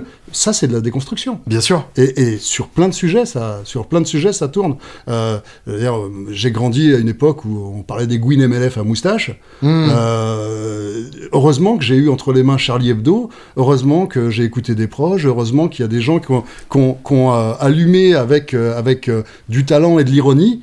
euh, des zones où, où j'aurais pas regardé et puis ça permet de comprendre que euh, oui qu'en effet comme tu dis euh, faut arrêter d'être auto-centré et paresseux intellectuellement faut être Mhm. curieux faut aller voir Et et moi, c'est en ça que j'ai toujours été un, un fervent lecteur de, de- de Charlie, surtout, surtout à l'époque de Philippe Val, mais ça correspond peut-être plus à, à, à mon époque que euh, au journal Objectif. Mais euh, j'ai- j'ai- je trouvais que c'était un, un journal dans lequel il y avait une contradiction euh, entre euh, auteurs qui était hyper saine, Ouais. où tu pouvais lire Ciné euh, autant que Val. euh, qui, qui sont à des, à des années-lumière euh, Complètement. idéologiquement. complètement Euh, Ciné qui même carrément est, est limite, euh, un vrai limite anarchiste, facho euh, à l'envers Ouais, ouais, euh, tout à sur fait, pas ouais. mal de trucs.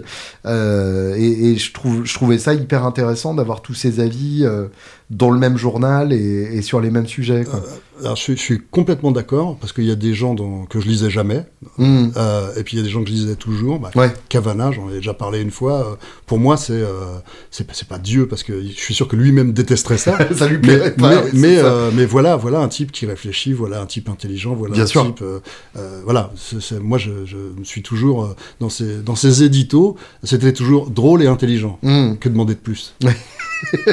Alors que pour le coup, Val, c'était souvent intelligent, mais souvent sentencieux. Bien sûr. Et ça, Oui, ça m'agaçait. Oui, mais, euh, mais ça faisait réfléchir quand même. Oui, oui, complètement, complètement. Euh, je, j'ai, euh, je, je continue notre, euh, notre réflexion sur l'inventeur de la chaise, qui, qui, comme chacun sait, avait un véritable charnier caché en dessous de sa maison. Est-ce que la ligne n'est pas quand la musique elle-même ou quand l'art lui-même, quand la création devient le véhicule des, des idées de, de la personne en question? Alors oui, Je pense par exemple au, au, au black metal national-socialiste euh, qui, bon, par ailleurs, s'auto-annule parce que c'est généralement assez mauvais. Mais imaginons euh, que la meilleure chanson pop du monde dise euh, les, les, les juifs euh, sont des parasites. Est-ce qu'on continue de l'écouter ou est-ce qu'on se retient quand même de chanter? Ah bah, est-ce qu'il faut continuer à écouter Sweet Home Alabama Même si, Ouais. même si c'est pas aussi, c'est pas, le raccourci est un peu rapide, mais euh, euh, j'imagine que tu connais l'histoire. En gros, Neil Young fait un morceau qui s'appelle Alabama, qui parle de tous les problèmes raciaux et d'un, et d'un, euh, Enfin, qui fait Southern Man d'abord. ouais, ouais. Euh, Southern Man, t'as raison, et qui parle notamment d'un sénateur euh, euh, franchement douteux. Mhm. Et puis il y a, il y a, les, les Nurse Skinner qui d'ailleurs viennent de Floride, ça j'ai jamais trop compris, qui, qui font Sweet Home Alabama pour dire nous les gens du Sud, tout ça. Bon, euh, ils disent pas nous les gens du Sud on n'aime pas les nègres, c'est Mm. pas du tout, c'est pas du tout ce qu'ils disent. Mais voilà, on est quand même sur une ligne qui pue et puis Ouais. les, les drapeaux sudistes, etc.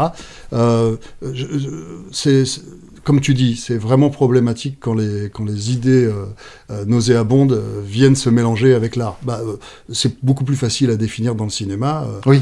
avec son dernier film, Polanski a essayé de dire je suis Dreyfus, on m'agresse parce Oui, que je suis sûr. juif, donc de, en gros de, de, de dévier l'attaque en disant voilà si on si m'attaque c'est de Mm. l'antisémitisme. C'est c'est honteux, c'est c'est la triple honte.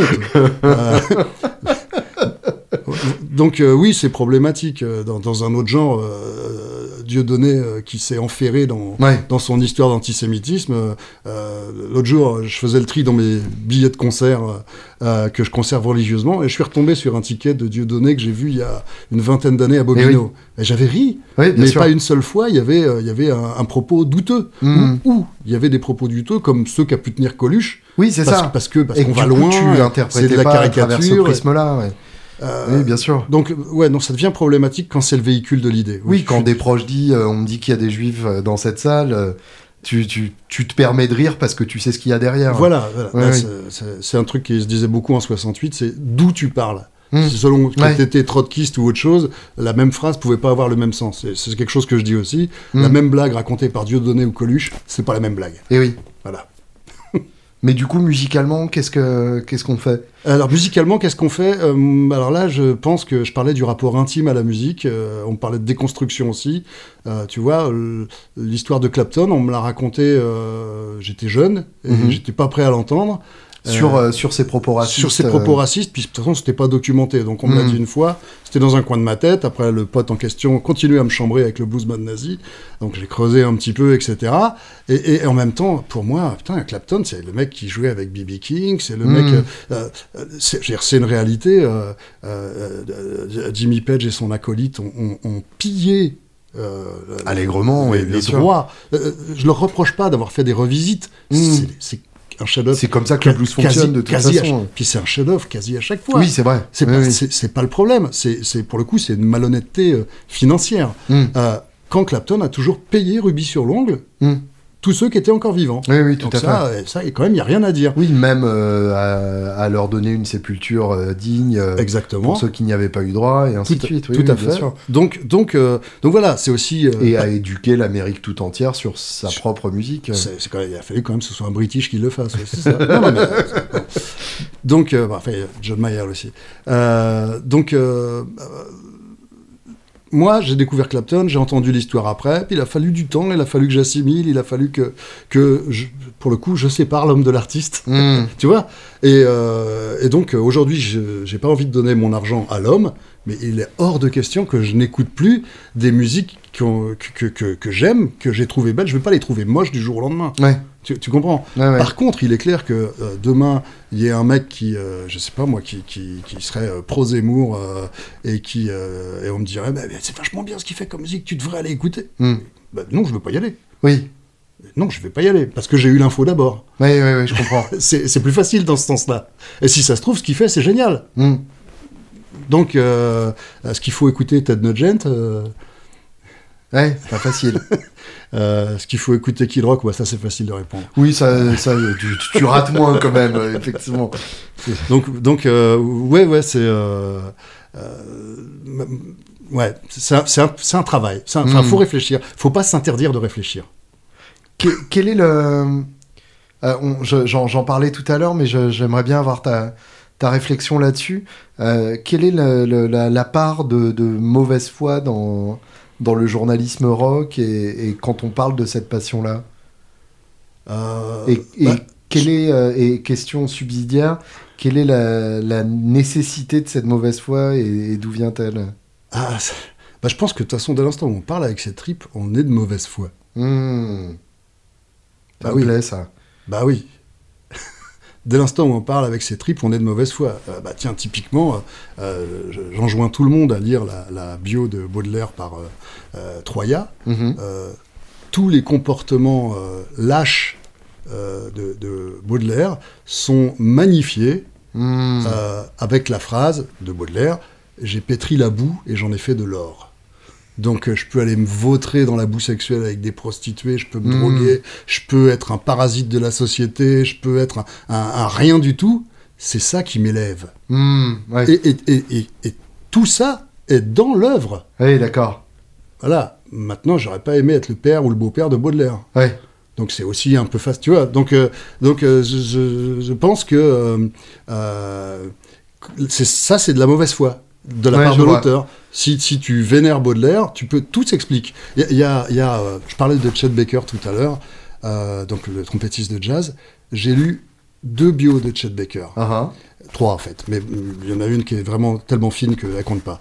Il y en a une qui a été écrite par un Américain. C'est, il faut imaginer un, un rapport médico-légal. Hmm. Chaque jour, qu'est-ce qu'il a fait? Quelle drogue il a pris? Qu'est-ce qu'il a fait? Pourquoi il a été en prison? Pourquoi il a été arrêté? Qu'est-ce qu'il a enregistré Etc. Donc Wow. c'est hyper documenté, Ouais. c'est hyper intéressant, mais c'est illisible. Il y, en Ouais, a une, il y comprends. en a une autre de Alain Gerber, qui est un gars qui a, joué- qui a écrit dans Jazz Magazine pendant des années. Mhm. Euh, il a écrit Chet, roman. Hmm. Et dans la préface, il Ouais. dit, il dit je, je- je- je vais vous parler de mon Chet Baker, je vais vous parler du Chet Baker qui me transporte. Ouais. Donc je vais oublier des choses, je vais faire l'impasse sur d'autres, je vais... euh, euh, Il y a des, dialogues auxquels j'ai pas assisté, donc je mets roman. Mais surtout roman, ça me permet de vous emmener, de, vous, de vous- transcender tout ça, Ouais. et de vous emmener dans la musique de Chet Baker, parce que bah, sinon c'est pas intéressant. Ouais, bien sûr. Et je pense que c'est lui qui a raison. Oui.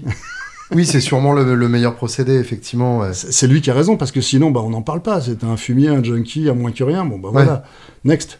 Bah, dans, dans un, dans un répertoire euh, radicalement différent, j'ai beaucoup aimé le film de Le Mercier euh, sur Céline Dion. Ah, Je l'ai pas vu. C'est euh, c'est- une bonne manière, effectivement, de déplacer euh, et, de partir du principe que non, c'est pas elle. Bah voilà. C'est quelqu'un qui lui ressemble énormément, mais c'est pas elle. Ouais. Et, et donc, c'est pas grave si- s'il y a des libertés.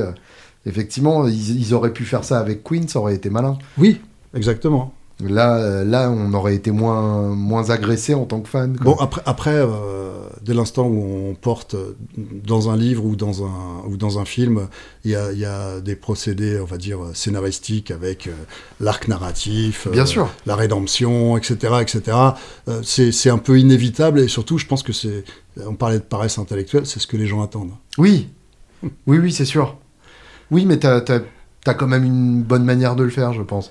Bah euh, oui, la, la preuve, c'est euh, bah, Tarantino en 92, il sort Pulp Fiction, euh, Mm. c'est complètement déconstruit, ça part dans tous les sens et tout le monde crie au génie. En fait, le, le mécanisme existe déjà depuis des années, mais euh, après il y aura que des copieurs derrière. mais comme quoi, on peut raconter une histoire différemment, oui, Y compris Tarantino lui-même qui s'est autocopié complètement. allègrement. J'a- J'aurais bien aimé qu'on parle un tout petit peu de guitare. Euh, parce que tu es guitariste aussi et, et pas des moindres. Euh, quel, est ton, quel est ton rapport à l'instrument et, euh, et, et de, de quand date-t-il et, d'où te vient ce, ce strum féroce? Alors, pour faire simple, vraiment, j'ai toujours aimé la musique. J'ai voulu en faire dès l'âge de 9-10 ans. Mhm. Euh, quand on m'a demandé, bah d'accord, bah, tu veux faire quoi comme instrument? Saxophone. c'est beau, c'est beau un saxophone. Je me suis dit, avec ça entre les mains, t'auras jamais l'air d'un con, tu vois.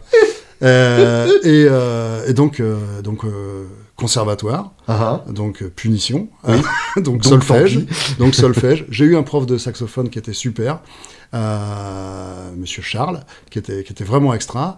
Euh, sauf que bon, en fait, rapidement, je me suis rendu compte que bah, euh, jouer en 2-2 ou en 4-4 avec un son bien joufflu et bien rond, euh, en fait, c'était rapidement très très énervant, quoi. Que Mm. euh, c'était ni, ni Charlie Parker, ni même Ernie Watts. Enfin bon, ça, voilà, j'étais pas heureux. Et puis surtout, j'avais de plus en plus envie de chanter. Ouais, Et donc, bah, chanter en jouant du saxophone, ça demande, euh, ça demande d'être bon ventriloque. C'est un quoi. concept. Euh, donc, euh, donc, du coup, je me suis dit, attends, t'as fait du solfège, tu connais la théorie, tu, bah, tu vas pouvoir faire de la guitare, tu devrais pouvoir apprendre tout seul. Donc, je me suis fait offrir une guitare, euh, c'était une marque coréenne, Konto, je crois, ou un truc Mhm. comme ça, avec, avec les cordes très loin du manche, enfin, comme tout le monde. hein. J'ai essayé tout seul, bah, rien du tout. Ouais. Le fameux Charles m'a dit Mais attends, là, Rémi, c'est des accords ouverts, tu sais, euh, c'est pas besoin de faire de barré. euh, Puis avec ça, bah, je pouvais jouer. un- En plus, euh, j'ai toujours eu beaucoup d'amour pour le, le rock and roll basique, donc Ouais. là, la Rémi, c'est bon, ça passe Oui, c'est bon. Et en plus, à l'époque, ma voix collait très bien, j'avais même pas besoin de capot. Vraiment, Mm. tout allait bien. Et je suis resté avec la Rémi, mais à un moment, quoi. hein. Là, Après, bon, sol, do, mi mineur, t'élargis un peu tes horizons. Là, ça devient progressif, quoi. Euh, euh, fa, fa, impossible, parce Ouais. que même le fa hors barré, je le connaissais pas, je Ouais. trouvais qu'il sonnait trop bizarre. À mon oreille, ça m'écorchait. Euh, j'ai réussi à faire le si parce que bah il y a le 6-7 que où Bien tu sûr. prends à pleine poignée là, et puis ça sonnait bien avec la septième, tu vois. Mais mais comme je te dis, je suis feignant. Pendant des Mm. années, c'était ça- c'était suffisant. Et puis un jour, euh, on m'a offert une électrique. Et puis bah, c'était une, euh, une Telecaster. Et puis là, bah, le manche, c'est du papier à cigarette, les barres, ils passent tout seuls. quand t'es quand t'es habitué à appuyer comme un fou sur, euh, sur une guitare pourrie, voilà. Donc euh, je me suis dit, mais, mais ça veut dire que je peux jouer plein d'autres trucs. Et euh, étant donné que j'aime chanter, En fait, le, le strumming m'a toujours suffi. ouais. Donc, euh, donc euh, je connais euh, deux positions de pentatonique avec lesquelles je m'amuse et je bricole. Mm. Euh, je connais tout un tas d'astuces. Euh, euh, maintenant que je sais passer les barrés, je me suis rendu compte qu'en fin de compte, bah, c'est juste un jeu avec une logique de position. Tu peux faire plein plein de choses. Bien sûr. Et, euh, et, puis, et puis ça me suffit parce que, parce que j'ai jamais eu la, la, la- la volonté d'être euh, Jimi Hendrix ou Django Reinhardt. euh, Mm. et euh, ça me permet aussi d'apprendre des choses encore. Euh, voilà. Et donc mon rapport à l'instrument, bah en fait, étant donné que je suis devenu euh, commercial assez rapidement, euh, la vie de commercial, c'est un coup j'ai plein de sous, un coup j'en ai moins. euh, Mm. euh, voilà. Et donc, bah, j'ai pu m'acheter des beaux instruments. C'est une honte, puisque, alors pour le coup, quand j'avais 15 ans, je disais, ouais, c'est une honte. Je voyais un Indochine avec une super guitare. Je disais, les mecs, ils, jouent- ils- ils font de la merde, ils jouent comme des pieds, ils ont des belles guitares, c'est pas juste. Ben voilà, aujourd'hui, euh, c'est moi Indochine. je, joue comme un, je joue comme un pied, je joue comme un pied, j'ai des très belles guitares, et il y a plein de mômes qui jouent comme des dieux, qui sont hyper doués, et, qui méritent vraiment de jouer sur, sur des belles guitares comme ça. Voilà. Alors justement, raconte un peu ta collection. Euh, bah alors, je, je vais passer sous silence euh, toutes les toutes les grattes qui traînent encore euh, sous le lit, euh, euh, qui sont des épiphones ou des bricoles comme ça. Ah. J'ai, euh, ouais, une Flying V parce que parce qu'il me fallait une Flying Parce V. quoi. Flying V, quoi. Mais mais ça se joue pas assis, ni même vraiment debout. J'ai, toujours pas compris l'équilibre de cette chose. Même même en déplaçant le, le- l'endroit où tu mets la tâche. Ah, j'ai fait un petit trou pour la déplacer, ça marche pas. Ça marche pas. euh, ça- ça- ça- la tête pèse un kilo, donc Oui, je, bien je sûr. comprends pas. Je comprends pas. Ça, m'échappe complètement. Euh, c'est pour ça d'ailleurs qu'elle est dans l'étui. euh, voilà. Euh, Sinon, il y euh, restera très probablement. ouais, c'est ça. Ouais. Sinon, j'ai j'ai trois guitares que je joue tout le temps. Mhm. Il y a deux Martine et, et une Telecaster Cabronita. Ah, Donc là, la Squire, hein, parce que euh, quand je dis euh, j'ai des sous, faut pas déconner non plus, quoi. Euh, voilà, et euh, donc je joue clairement le plus souvent euh, des Martines parce que c'est tellement plus facile. D'abord, t'embêtes moins ton voisinage euh, sur une acoustique que sur, que sur une électrique. hein. Et puis, puis l'électrique, bah, si tu joues pas avec quelqu'un, si tu, tu tournes rapidement, tu tournes rapidement en rond. Donc, euh, donc là, voilà, bah, c'est les trois guitares dont je joue le plus. Euh, régulièrement, me prend l'envie d'aller chercher euh, ma douze cordes, mais elle est dans un étui au-dessus d'une armoire. Dès que je la descends, dès que je la descends, il y a un kilo de poussière qui me tombe sur le crâne. Puis après, faut l'accorder. Voilà. Et, et une fois que je l'ai accordé, j'ai plus envie de jouer. Non, mais c'est un peu ça l'histoire. C'est un peu ça l'histoire. Donc, donc, il y a encore des, des guitares qui me font rêver, sûrement plus parce que je, je les ai jamais eues Mhm. mm, que Bien parce sûr. que j'en ai vraiment l'utilité. Euh, je pense notamment, euh, pour le coup, à une électrique 12 cordes, Jean Rickenbacker. Que, donc, euh, j'ai- je suis déjà allé loucher sur celles qui sont pas chères, là, des Thomann, en Mhm. me disant, j'ai vu des reviews dans les mecs qui disent, Oh, c'est pas mal. Pour, bon, voilà, pour, pour ce que j'en ferai, de toute façon, ça sera largement suffisant. Mais j'ai pas encore sauté le pas, notamment pour un problème de place, parce Ouais. que il y a ma charmante épouse qui m'a dit, bah voilà, maintenant, si une guitare rentre, il y en a une qui doit sortir. voilà. Bah, ta Flying V peut peut-être se transformer en 12 cordes électriques. hein. Euh, en 12... ah, tu veux dire, oui, euh, faire un échange standard Oui, ça. oui, oui, sûrement, sûrement. sûrement, ça va finir comme ça un jour. C'est quoi tes deux Martines Alors, euh, j'ai une euh, HD 35, Mhm. euh, à cause de Johnny Cash. Et j'ai euh, le, le modèle euh, un peu bizarre euh, qui a été fait pour euh, Dwight Yoakam, Mhm. le, le chanteur de country, euh, qui est en fait Avec les une petits dé- une signes de carte à jouer euh, C'est ça. D'abord, sur le sur le sur le manche, il y a les incrustations euh, de, de- de poker casino qui sont vachement Uh-huh. chouettes. Euh, le le pick guard, c'est une D28. Le pick guard est, est en forme de, de quart de lune. Euh, et étant donné qu'il voulait qu'elle ressemble vraiment, puisque c'était une série artiste, à celle que lui avait achetée dans un pawn shop à l'époque où les euh, où les flight cases étaient euh, bleu gris Mhm. et non pas noir. eh ben, le flight case est bleu gris. Génial. Voilà, donc elle est vraiment chouette celle-là. elle est- Et c'est genre édition limitée à 200 exemplaires Bah écoute, c'est pas compliqué, j'ai vraiment cassé ma tirelire puisque je l'ai acheté aux US Mhm. à un vendeur qui était près de Chicago, qui, qui faisait un prix super intéressant bah, parce que ça a été vraiment une série, il y en a eu, un- mais, mais euh, ça se voyait qu'elle était dans son stock depuis très longtemps. Quoi. Ouais, Donc, euh, donc j'ai fait une affaire en l'achetant, mais j'ai pas fait une affaire quand il a fallu payer la douane. d'accord. Voilà. Ça, c'est toujours sympa. Mais, euh, mais, mais c'est, c'est peut-être la, la seule ou une des deux seules en France. Mhm. Voilà.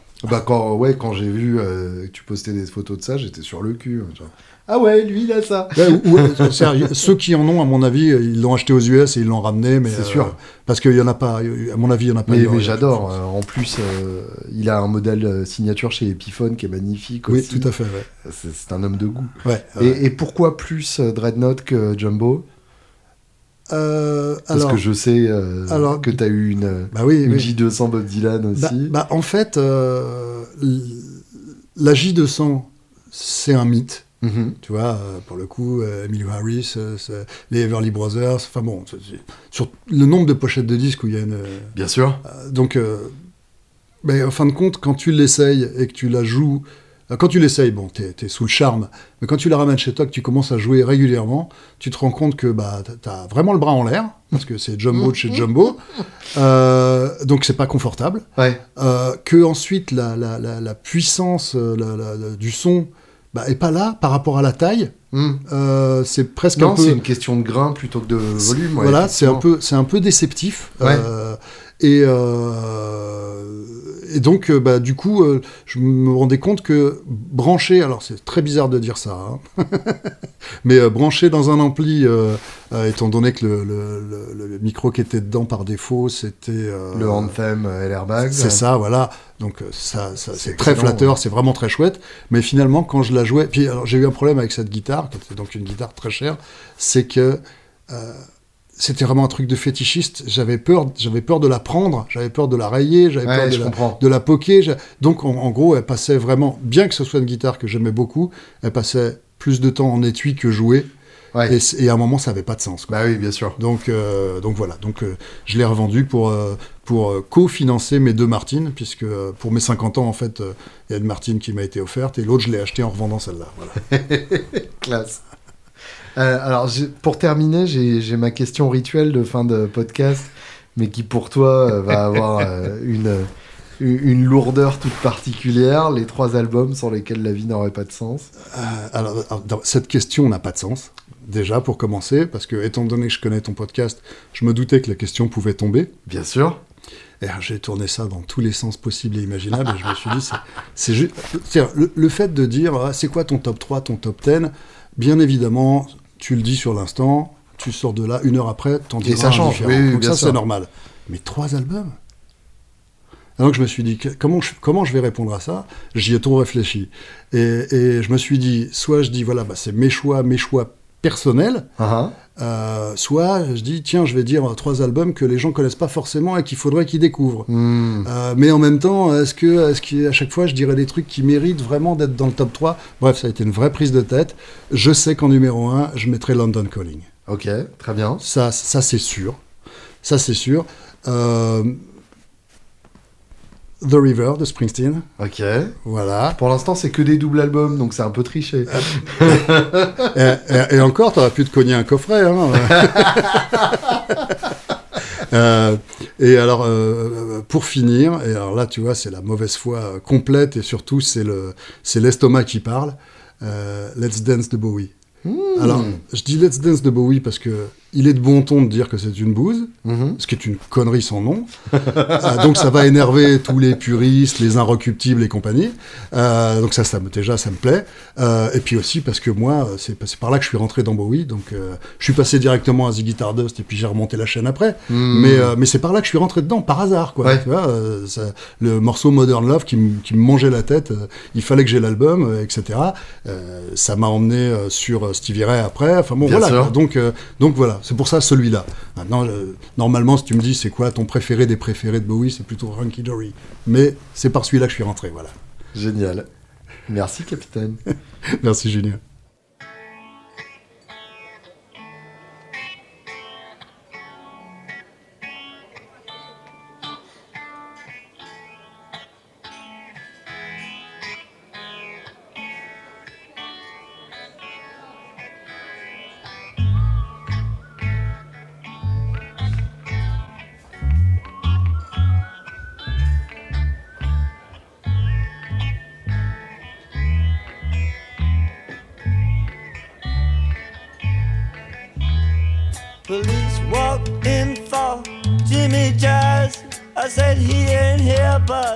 He sure past.